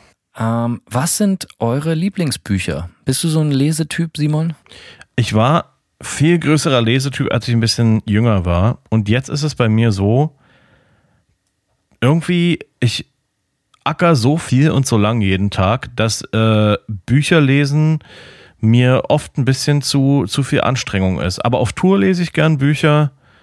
Ähm, ja, auf Tour habe ich öfter mal Bücher gelesen, auf jeden Ich Fall. ja. lese auch nur auf Tour, im Flugzeug, im Flughafen, Mhm. so, da lese Genau. ich Bücher. Aber zu Hause, selbes Schicksal wie Simon, sitze ich viel zu lange am Schreibtisch den ganzen Tag eigentlich. Und wenn ich dann durch bin, so ist das Letzte, was ich so mache, so, ey, ja, ich mach's mir jetzt in der Badewanne bequem mit einem schönen Buch und einem Glas Rotwein. Der Typ bin ich einfach nicht. Äh, Ich kann dementsprechend auch nicht sagen, was meine Liebling. Ich bin auch so sehr berechenbar, was Bücher anguckt. So, ich gehe äh, am Flughafen immer, wenn ich so auf Tour fliege oder so, gehe ich immer in, in und, und kaufe mir den Spiegel-Bestseller, so Thriller, irgendwie sowas, Ja. irgendwas so so Crime. Und da bin ich meistens auch gut mit bedient. So, So also Bücher mag ich auch sehr gern. So Fitzek oder wie die alle heißen, so weißt du, so Gassenhauer. Ich kann euch jetzt überhaupt keine, also die Leute, ich weiß, dass jetzt viele, die das hören, total kotzen, weil das so arschgeschmacklos ist, aber äh, ich, ich, ja, ich bin so ein totaler Bauer, wenn es um Unterhaltung geht, gerade so von Büchern. Und was ich gerne lese, sind so, so Sachen, ähm, natürlich gute äh, Musikerbiografien. Ich stehe zum Beispiel enorm auf die äh, Anthony Kiedis von äh, Chili Peppers, die ist eine sehr, sehr gute Biografie, wie ich finde. Äh, die äh, Chili Pepper, äh, die, die, ähm, Sag schon, was habe ich hier neulich noch? Oh, die beste, die ich seit vielen Jahren gelesen habe, ist die von Flea, auch äh, von Basser von Red Hot Chili Peppers. Die ist noch besser. Die ist wirklich der absolute Wahnsinn. Da muss man nicht mal Musikfan sein, damit die geil ist. Große Empfehlung. Ähm, und äh, was ist noch gut? Ach ja, und ähm, Sebastian Bach von Skid Row hat auch eine unglaublich witzige Audiobiografie. Die ist wirklich sehr, sehr unterhaltsam und extrem kurzweilig. Völliger Vollpfosten der Typ, aber der weiß das und findet das gut. Und solche Leute haben immer einen Platz in meinem Herzen. Alright. Ah, oh, jetzt machen wir weiter, Simon, hier. Welche Black Metal Band hat euch so richtig umgehauen? Welches Album hat euch zum Black Metal gebracht? Ja, Simon, wann ging das bei dir los? Du warst ja, ja, Hm, spät. bitte? Eher früh oder spät? Ich würde sagen eher spät. Ähm, Bei mir auch. also so richtig, so richtig qualitativ Black Metal habe ich erst relativ spät entdeckt. Äh, oder nicht entdeckt, aber erst so relativ spät zu schätzen gel äh, gelernt. Ähm, ich habe früher so als Teenager oder naja, dann so mit, ja, mit 18 rum habe ich mit so Goth-Typen rumgehangen und die haben auch viel Black Metal gehört, aber alles so Schund. Und das hat mir erst Gibt's noch Hammer-Fotos aus der Zeit? Die hat mir Simon mal gezeigt. Also absolut legst dich nieder. Das ist das Allerschönste. Gibt es? Habe ich die Fotos? Ja, klar, wo ihr alle auf der Wiese rumhängt, da hast du damals noch geraucht ab und zu und solche Sachen. Du hast mir Fotos gezeigt aus der Zeit. Ah, ja, auf jeden geil, ja. Also, und die also haben- die Leute, soll, so, sollten die jemals das Licht der Welt entdecken, also der Internetwelt, also könnt ihr euch auf was gefasst machen. So Ist der Ruf erst ruiniert, ja, genau. Ähm, Ey, du bist viel zu cool, du kannst ihn gar nicht ruinieren, aber es ist auf jeden Fall sehr interessantes Bildmaterial. definitiv, ja. Ja, die haben viel Black Metal gehört, das war aber alles Schund. Also wirklich viel. Bestimmt so, wa- was so, so, so klasse, so Dimo Borgir und so, weißt du? Na, auf jeden Fall Dimmu Borgir, ja, was, äh, Cradle, Filth. ja, genau, alles so Surface-Level-Kram und, und viel cheesy, Dornenreich, erinnere ich mich noch, hat, äh, ja, ja, so. ah, der Name macht ja, mich bei- schon fertig. Ja, ja, definitiv. Da war schon eine ganze Menge Zeug dabei, was mich damals auf jeden Fall überhaupt nicht abgeholt hat. So und äh, das war Samsas Traum, vielleicht auch. ja vielleicht, ja. Grüße gehen raus. Es gehen raus wegen. Aber äh, ja, nee, hat mich alles nicht so abgeholt und damit waren meine ersten, äh, meine ersten ja, Berührungen mit, mit Black Metal erstmal nicht so wahnsinnig überzeugend. Und ähm, ich habe dann, ich würde sagen, was mich dann tatsächlich so ein bisschen mehr für Black Metal interessiert hat, waren Mayhem. Die haben irgendwann, äh, müsst ihr jetzt mal gucken, wann die Platte rauskam, aber die, als die, äh, die Chimera heißt, die Platte rausgebracht haben, ähm, die hat mich damals ziemlich geflasht. Die habe ich nur so zufällig mal damals im Saturn gehört. So, ja, da konntest du ja immer irgendwie mit einer Platte an so eine Kopfhörerstation gehen. Und ähm, ja, ich dachte mir, ja, komm, höre ich mal hier in die Mayhem-Platte rein. Und ähm, die fand ich ziemlich gut. Und dann äh, was mich richtig abgeholt hat, auch Mayhem-mäßig war, die Platte, die die danach rausgebracht haben, die heißt Ordo ad Cao, die kam dann 2007 und das ist so eine total weirde Platte. Also die klingt erstmal, als wäre sie in einem Arschloch produziert worden irgendwie, ja, im Arschloch vom Sänger aufgenommen oder so, keine Ahnung. Und äh, aber die Platte, Gefällt mir an sich gut. ja, ist auf jeden Fall, äh, wenn man die das erste Mal angemacht hat, denkt man so, was ist das ja, was soll das jetzt sein? Ne? Aber ähm, die Platte äh, war extrem weit draußen so stilistisch. Da ist einfach äh, auch viel dissonanter Kram dabei gewesen und, und so super experimentell und, und einfach eine super unorthodoxe Platte gewesen. Und die hat mich total geflasht. Und dann weiß ich noch, wir haben 2008 ähm, mit WFAM in München gespielt im Backstage. Und ähm, im größeren Saal haben in der gleichen Nacht Mayhem gezockt. Und es war zu der Ordo Ad Cao Tour. Und die haben natürlich äh, ein bisschen später als wir gespielt. Und wir sind dann rüber äh, in den großen Saal und haben Mayhem geguckt. Und die Show hat mich auch ziemlich umgehauen. Und ähm, also ich kann auf jeden Fall sagen, Mayhem hat mich auch konstant live immer umgehauen. Ich habe bis auf einmal. Ich habe einmal eine Full Force Show gesehen, von denen die nicht so gut war, aber ähm, ja, so im Clubrahmen hat mich Mayhem immer geflasht und ich würde sagen, das war so ein bisschen die Initialzündung, dass dann bei mir das Interesse für Black Metal doch größer geworden ist und dann kam viel so französischer Black Metal äh, in den späten 2000ern und so, der mich dann auch total abgeholt hat und ja, dann hat sich das äh, konsequenter und konsequenter so entwickelt. Bei mir ging das auch sehr spät los. Ich habe, da war, Alter, keine Ahnung, das muss schon meine späten 20er gewesen sein oder so, als ich angefangen habe, mich wirklich mit der Materie auseinanderzusetzen.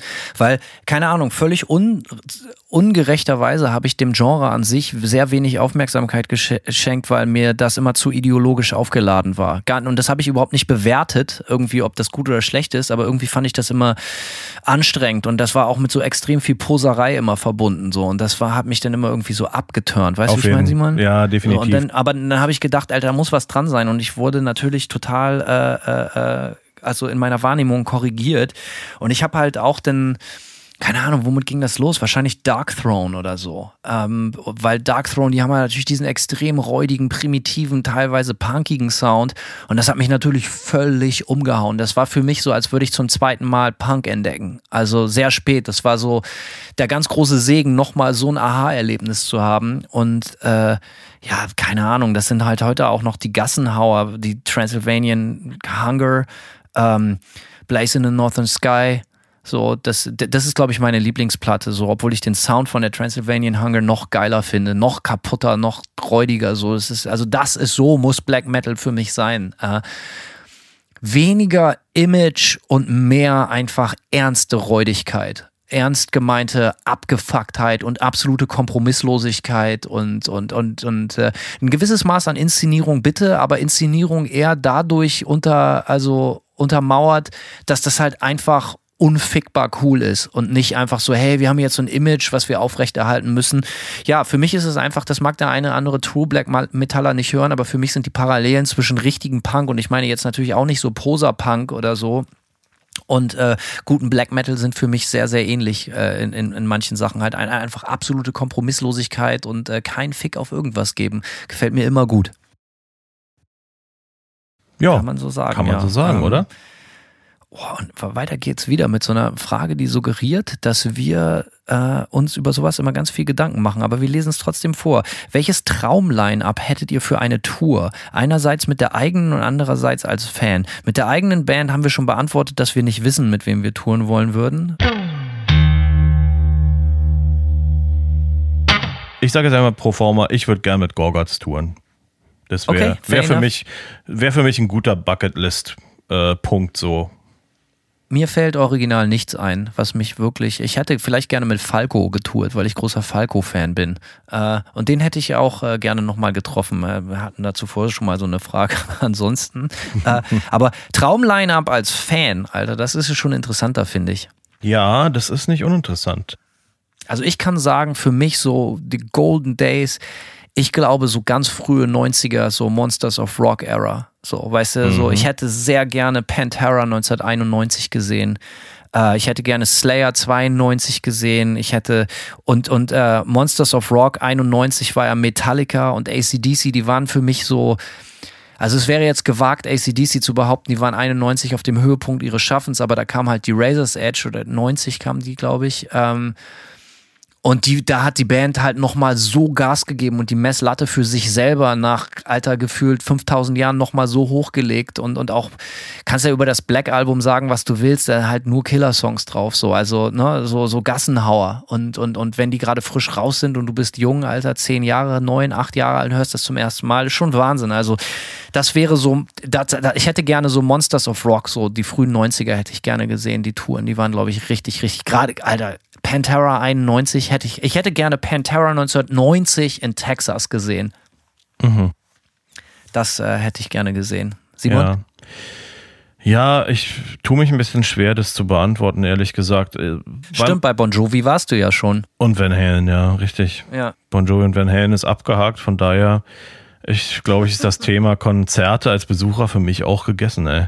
Ja, äh, du hast Gott gesehen. Warum noch mal ein zweites Mal gucken? Ja, genau. Ähm, nee, ich, ja, ich tue mich, ich tue mich schwer, weil ich, das ist halt auch irgendwie, je mehr Musikman, äh, Musikman, Musikfan man ist, ähm, desto mehr Zeug hört man auch einfach und desto mehr Sachen findet man als Fan auch geil. Und ehrlich gesagt, ich, äh, ich bin von solchen Fragen dann immer auch ein bisschen überfordert. Ja, weil da müsste ich mich wahrscheinlich total lang hinsetzen und total abwägen, was ich jetzt antworten sollte.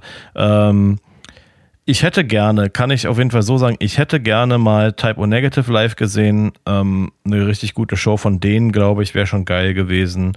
Ähm, ich habe es auch irgendwie noch nie gepackt, Godflash live zu sehen und ich bin wirklich großer Fan. Wäre also als Fan auch noch mal eine Sache, die ich mir total gerne geben würde. Und ansonsten tatsächlich eher so Underground-Sachen, die du eher nicht auf Tour siehst, so ja, weil das Ding ist natürlich. Äh, größere Bands äh, gehen immer auf Tour und im Grunde genommen liegt es mehr oder weniger an dir, ob du es äh, hinbekommst, mal auf eine Show von denen zu gehen, auch wenn du vielleicht mal reisen musst oder so. Und ich bin durchaus auch schon für Musik gereist, aber äh, ähm, eher so Underground-Sachen, wo es nie die Chance gibt, diese auch mal live zu sehen. Entweder weil die so klein sind, dass die nur in Europa oder was weiß ich, und die nur regional ab und an alle fucking vier Jahre mein Konzert spielen bei sich lokal so. Ähm, das gibt sicherlich Bands, die man, die ich gerne mal auf einem Line-Up sehen würde, so alle zusammengeschmissen. Für wen bist du denn gereist? Das würde mich interessieren. Ähm, ne, Thema Underground, eine Band namens Mare. Und zwar Mare ist so eine Band, die haben eigentlich nur eine EP rausgebracht, eine selbstbetitelte EP. Und das ist so ein, eigentlich auch überhaupt nicht so mein Genre. Ähm, wenn ich das Genre jetzt beschreiben müsste, würde ich sagen, es ist so Post-Metal-Kram. Aber die EP ist äh, eins der besten Stücke Musik, die es überhaupt gibt irgendwie. Und ich bin, seit ich das erste Mal die, diese EP gehört habe, bin ich total krasser Überfan. Und die haben in dem Jahr, als ich hier ausgewandert bin, 2015, die haben eine Woche, nachdem ich hergekommen bin, in New York gespielt. Und ich bin halt ohne Scheiß, bin hier ausgewandert und dann drei, vier Tage später habe ich in den Flieger gesetzt und bin nach New York gegondelt, um äh, mir mit unserem Sänger ähm, mehr anzugucken. Und wir haben tatsächlich die Band zwei Nächte in Folge gesehen im St. Vitus. Und die haben live nur als Duo gespielt, was ich total schockierend fand. Ja, nur Drummer und äh, Gitarrist, Schrägstrich Sänger. Aber es war die absolute, ähm, die absolute Messe. Kennst du ja nur mit Drummer und Sänger, mit Gitarrist. Habe ich schon mal gehört, das Konzept. Äh, ja. Das ist auf jeden Fall, ich glaube, das setzt sich durch. Ähm, ich bin nur einmal, glaube ich, wirklich gereist und das hat es aber auch in sich. 2007 zum entweder Reunion, nee, ich glaube zum Abschiedskonzert oder Reunion-Konzert, ich weiß es jetzt ja nicht mehr, von Coxbearer in Wolverhampton in UK. Und auch da, um das Wort von dir zu benutzen, die absolute Obermesse mit meinem besten Freund Basi, ich habe ihn hier, glaube ich, schon mal erwähnt, und einem anderen guten Freund Marcel hingeflogen und genau wie es sein muss, uns total weggelackt und alles ging schief, so mit Ryanair fast Flug verpasst irgendwie.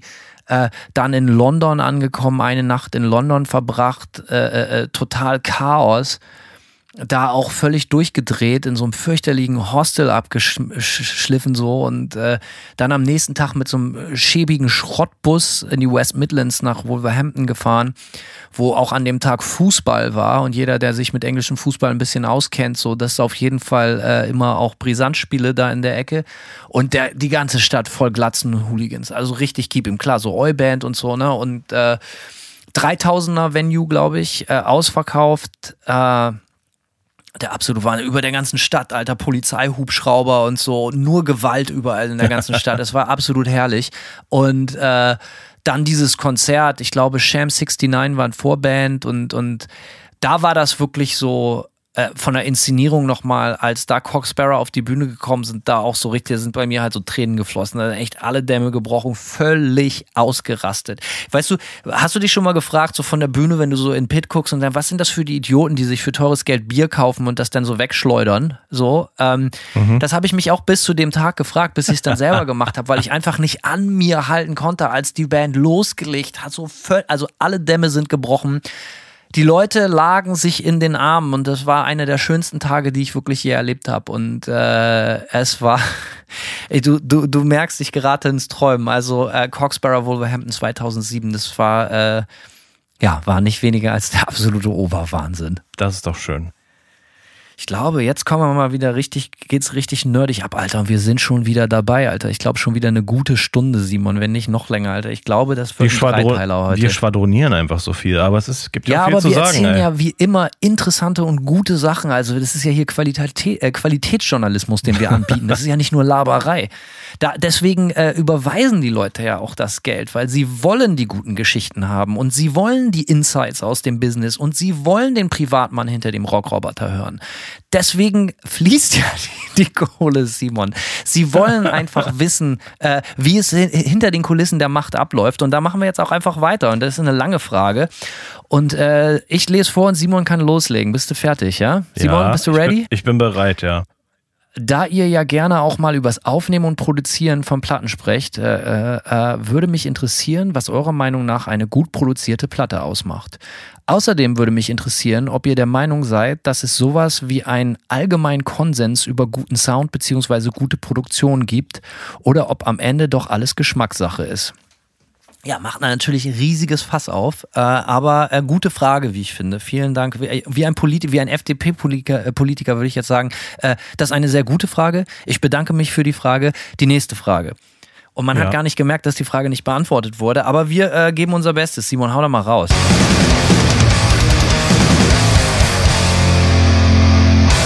Also, was sage ich denn am besten dazu? Äh, ich habe ja vorhin schon mal äh, zu irgendeiner Frage gesagt, dass äh, fast alles irgendwie geil klingt und damit meinte ich eigentlich auch vor allem Produktion. Ich bin überhaupt nicht krass picky mehr irgendwie. Ich habe, wenn ich überlege, was ich alles an verschiedener Musik höre, ähm, ich kann viel einfacher sagen, was total schlecht klingt so. Und ich finde, so ziemlich das Schlechteste, was es gibt an Sound, sind gegenwärtig moderne Metal- und Metalcore-Produktionen, diese so richtig Mach mal ein Beispiel bitte. die so hochpoliert, mach mal ein Beispiel. Es fällt mir schwierig, weil ich so eine Musik ja nicht als Hörer so richtig konsumiere. Aber wenn ich manchmal so Band XY bringt neue Platte raus und du hörst dir das an und obwohl die Drums klingen, als wären sie programmiert, obwohl sie eingespielt sind, weil einfach diese Ästhetik sich irgendwie hintenrum, ja, keine Ahnung, so eingeschlichen hat. Aber äh, also ich finde wirklich, so hochpolierte Platten sind, sind schwierig so. Aber ich finde, ich finde nicht grundsätzlich, dass, dass sehr gut oder auch sauber produzierte Metal-Produktionen immer schlecht sind. Ich finde, manchmal ist das auch sehr geil oder halt ein Kompromiss, wenn wirklich, wenn, wenn wirklich was halt ähm, super crisp aufgenommen ist und so und trotzdem ein bisschen Schmutzfaktor drin hat. Aber ja, keine Ahnung. Ich finde, ich finde, es gibt, für mich gibt es da einfach wenig Limit so. Ich höre Sachen, die klingen, ne, wie gerade angesprochen, Mayhem, die klingen, als wären sie in irgendeinem äh, Bärenarsch aufgenommen und dann höre ich halt auch, dann höre ich aber auch gerne meine Sugar-Platte, wo die Produktion halt so super crisp ist. So, ich, keine Ahnung. Ich bin da einfach echt äh, relativ leicht zufriedenzustellen. Und wenn da nicht irgendwas in der Produktion ist, was überhaupt nicht stimmt. Ich habe jetzt letztens eine Platte zugeschickt bekommen für mein Label, da waren die Gitarren einfach out of face. Ja, kannst du natürlich überhaupt nicht anhören. Da äh, Simon natürlich Ästhet und da äh, hängt der Gürtel direkt, also liegt er in der Hand, so, ne? Also das wird Ja. überhaupt nicht akzeptiert. Gitarren aus out of face, also da wird direkt eine Briefbombe zurückgeschickt mit dem Demo. Ja, habe ich dann auch so mal gemacht. gar nicht.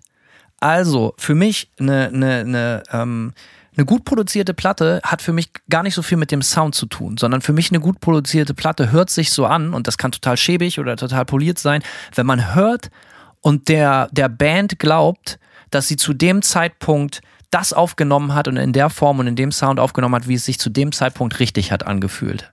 So. Und das ist für mich ein gutes Beispiel, ist zum Beispiel den Nirvana Bleach. So mit acht Spuren aufgenommen.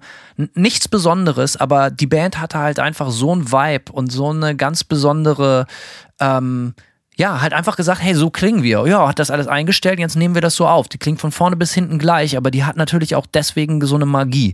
Und äh, ich finde, man braucht keine teure Produktion, um so eine gewisse Magie einzufangen. Und das hat dann weniger mit Produktion, sondern vielmehr mit dem Zusammenspiel und der Qualität der Band zu tun. Anderes Beispiel ist eine andere von meinen absolut wahrscheinlich Top 10 Lieblingsplatten, Out Comes the Wolves von, von, von Rancid. Die 19 Songs, 19 Hits und auch alle mit dem gleichen Sound eingespielt. Es ist sowieso ein gutes Live-Konzert. Und die Platte hat halt auch so eine Magie, weil nichts Besonderes irgendwie, aber einfach durch die Band, wie sie spielt und durch die reine Qualität der Songs einfach der Oberwahnsinn ist. Und ich finde, das macht eine gut produzierte Platte aus, wenn man die Produktion als solches nicht hört, sondern einfach die Band in den Vordergrund stellt. Weißt du, was ich meine, Simon?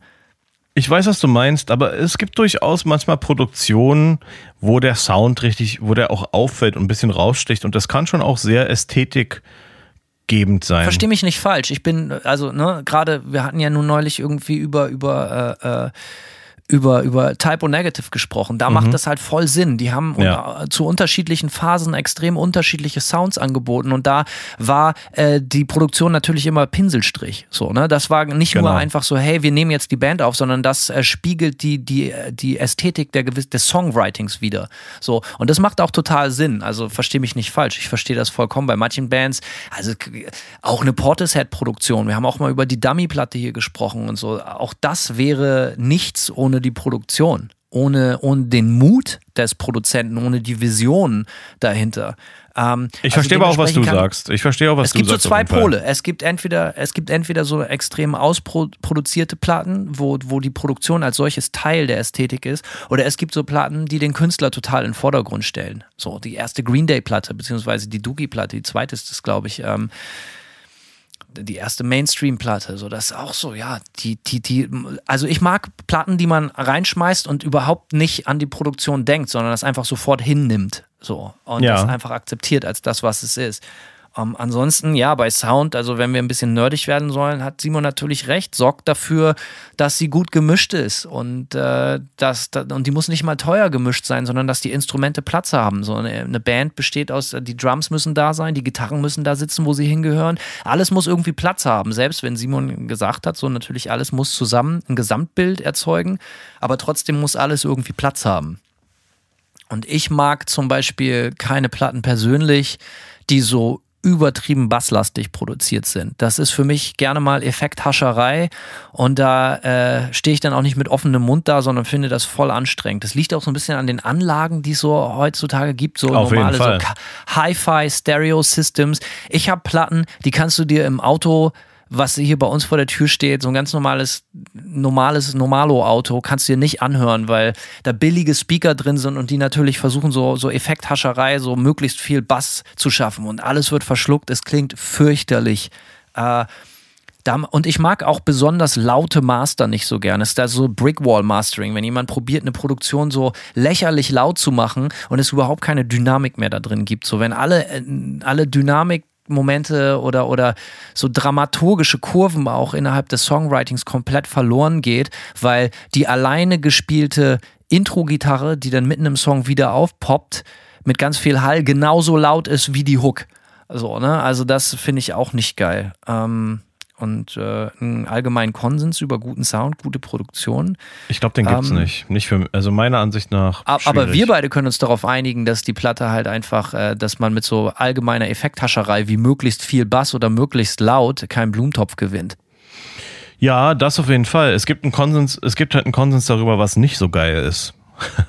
ne, das, das ist, halt, glaube ich, einfacher, ja. Das ist definitiv einfacher, ja. Ich finde, äh, ne, auch als jemand. Obwohl, Simon, mhm. Entschuldigung, wenn ich unterbreche, aber ja, bitte? Offensichtlich irgendjemand muss das ja geil finden, sonst würden das Leute nicht immer noch machen. Irgendjemand scheint das ja wirklich immer noch geil zu finden, wenn alles so mega laut ist. Ich glaube, ich glaube, der Faktor ist, es sind ja oft äh, sehr moderne Bands, die diese super lauten Master auch fahren. Und ich glaube, da alle anderen es auch machen, haben äh, die Bands einfach Angst, laut heizmäßig unterzugehen im Vergleich, ja. Und dann nicht ja. so fett rüberzukommen. Ich glaube, das ist echt, ich glaube, das ist einfach so ein, das hat sich so eingebürgert, äh, es wird laut gemastert, gerade im modernen Metal und äh, so Metalcore und so einem Gedöns halt so. Und da, äh, wenn du jetzt die erste, also da müsstest du schon ein, ein Trendsetter sein und alle müssten auf diesen Trend mit aufspringen, sonst bist du die eine Band, die halt leiser klingt, so, weißt du, wie ich meine? Ich glaube, das ist so ein bisschen die, die Panik, die da geschoben wird, so. Und ich finde, eine gute Produktion hat auch immer was mit Mut zu tun. So, man sollte sich von seiner eigenen Vision nicht ablenken lassen, nur weil es einen vermeintlichen Konsens gibt da draußen, was gerade angesagt oder Status quo ist, wie eine Platte zu klingen hat. Ne? Man ja. darf nicht vergessen, als, äh, als ich gesagt habe, hier Blaze in the Northern Sky äh, äh, von Dark Throne, die klingt, wie sie klingt, natürlich völlig asozial.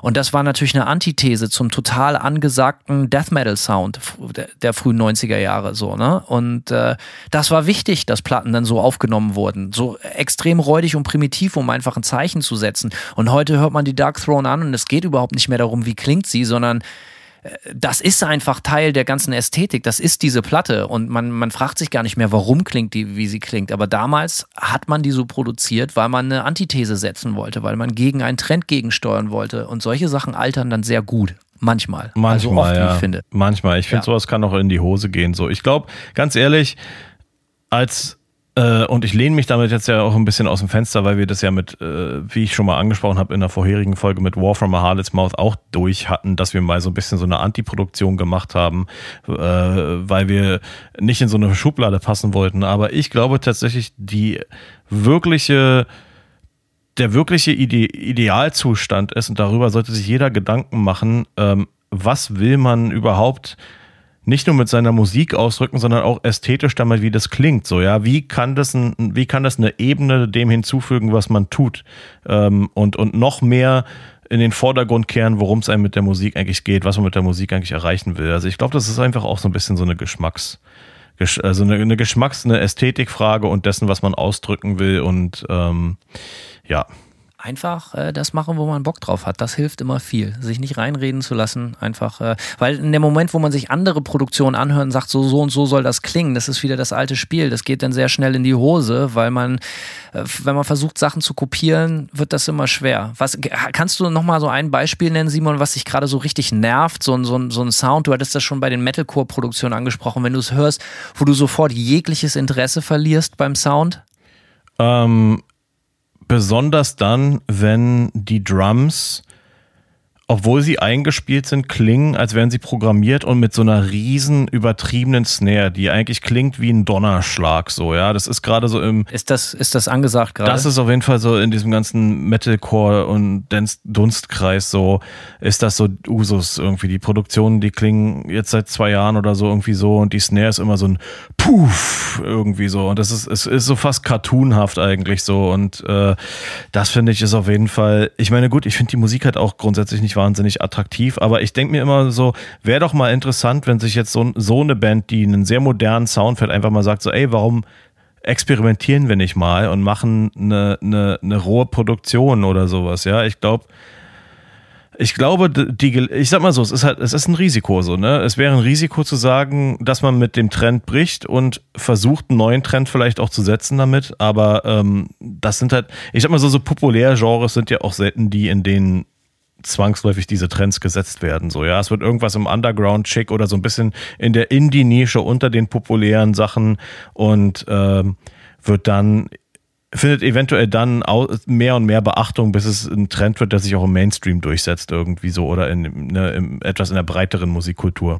Bei mir ist es so, äh, wenn ich irgendwas anmache, einen Song, ich kriege einen Link geschickt oder ein YouTube-Video und ich merke so, das geht in so eine Stoner-Rock-Richtung, so, so, so diesen typischen 0815 Fass-Gitarren-Sound und es klingt, jemand will klingen wie Sleep oder, oder, oder auch so, das hatte ich ganz viele Jahre auch mit dieser Retro-Keule, wo jeder versucht hat, so irgendwie wie Black Sabbath zu klingen und so. Äh, wenn ich das höre, aber insbesondere so alles so dieses doomige, sludgige, Kiffermucke, dieses Klischee davon. Ich finde, da gibt es so unglaublich viele einfallslose Produktionen. Ich spreche jetzt auch nicht mal gegen die Bands, aber da, das genau dasselbe. Würden die Bands mal was wagen und einfach mal eine andere Ästhetik annehmen und einfach mal so ein bisschen thinking outside of the box und einfach mal eine andere Produktion wagen. Nee, das ist, weißt du, was das ist? Das ist nichts als Folklore. Die ganzen Orange Amps, die riesigen Fasspedale, die, die, die, die, die Gitarrenkabel, die, die Spiralkabel. Äh, das ist für mich einfach so Folklore. Das hat irgendwie, für mich hat das keinen kulturellen Mehrwert und es ist auch keine Weiterentwicklung. Das ist so, nichts ist weniger Rock'n'Roll, als zur selben Mucke zu tanzen wie deine Eltern. Nee, es ist halt es playing it safe so irgendwie, wenn du die die Genre Genau. Stand, wenn du die Genre Standards äh, alle mitspielst irgendwie, dann dann ja, es ist so, es ist ein einfacher Weg, um erstmal so einen Grundapplaus zu bekommen, einfach nur weil du alles richtig machst, äh, äh, oberflächlich betrachtet, aber aber im Grunde genommen, im Grunde genommen trägst du nichts dazu bei, auch ein Genre weiterzuentwickeln so. Und weißt du, ich denke mir auch manchmal ähm, zum Beispiel eine Band wie Portal, so die auch total weirde Produktionen haben. Ich denke mir manchmal so, ja, also ich finde diese Produktion cool, ich kann mir das gut anhören, aber ich denke mir trotzdem manchmal, wie wäre das eigentlich, wenn die jetzt mal ihre Mucke mit einer ziemlich polierten, krassen Metal-Produktion machen würden? Die Musik wäre ja kein Deut äh, äh, weniger krass. Und ich kann mir vorstellen, dass es auch der totale Terror wäre, halt nur anders. So, weißt du, ich meine, also äh, die Leute spielen safe und das ist das Problem, denn auch hier kommen wir wieder zum alten Thema. Everybody's Darling ist jedermanns Problem. Ja. Alter, jetzt haben wir auch wieder ausgeholt. Äh, ich habe mir, äh, jetzt haben wir schon wieder anderthalb Stunden oder so gesprochen, Simon. Alter, machen wir hier mal einen Schlussstrich für heute, würde ich sagen, oder? Ja, ja, ja, ich glaube auch, ey. Ja, ich glaube, äh, damit es dann äh, feuchtfröhlich weitergeht, nächstes Mal machen wir hier jetzt mal Feierabend. Simon, ich bedanke mich für deine Zeit. Es war mir wie immer ein großartiges Vergnügen, dich zu sehen und dich zu hören und dir wieder endlich nah zu sein. Mir auch, Hanno. Alles klar, hau rein, Simon, bis später. Jo, mach's gut.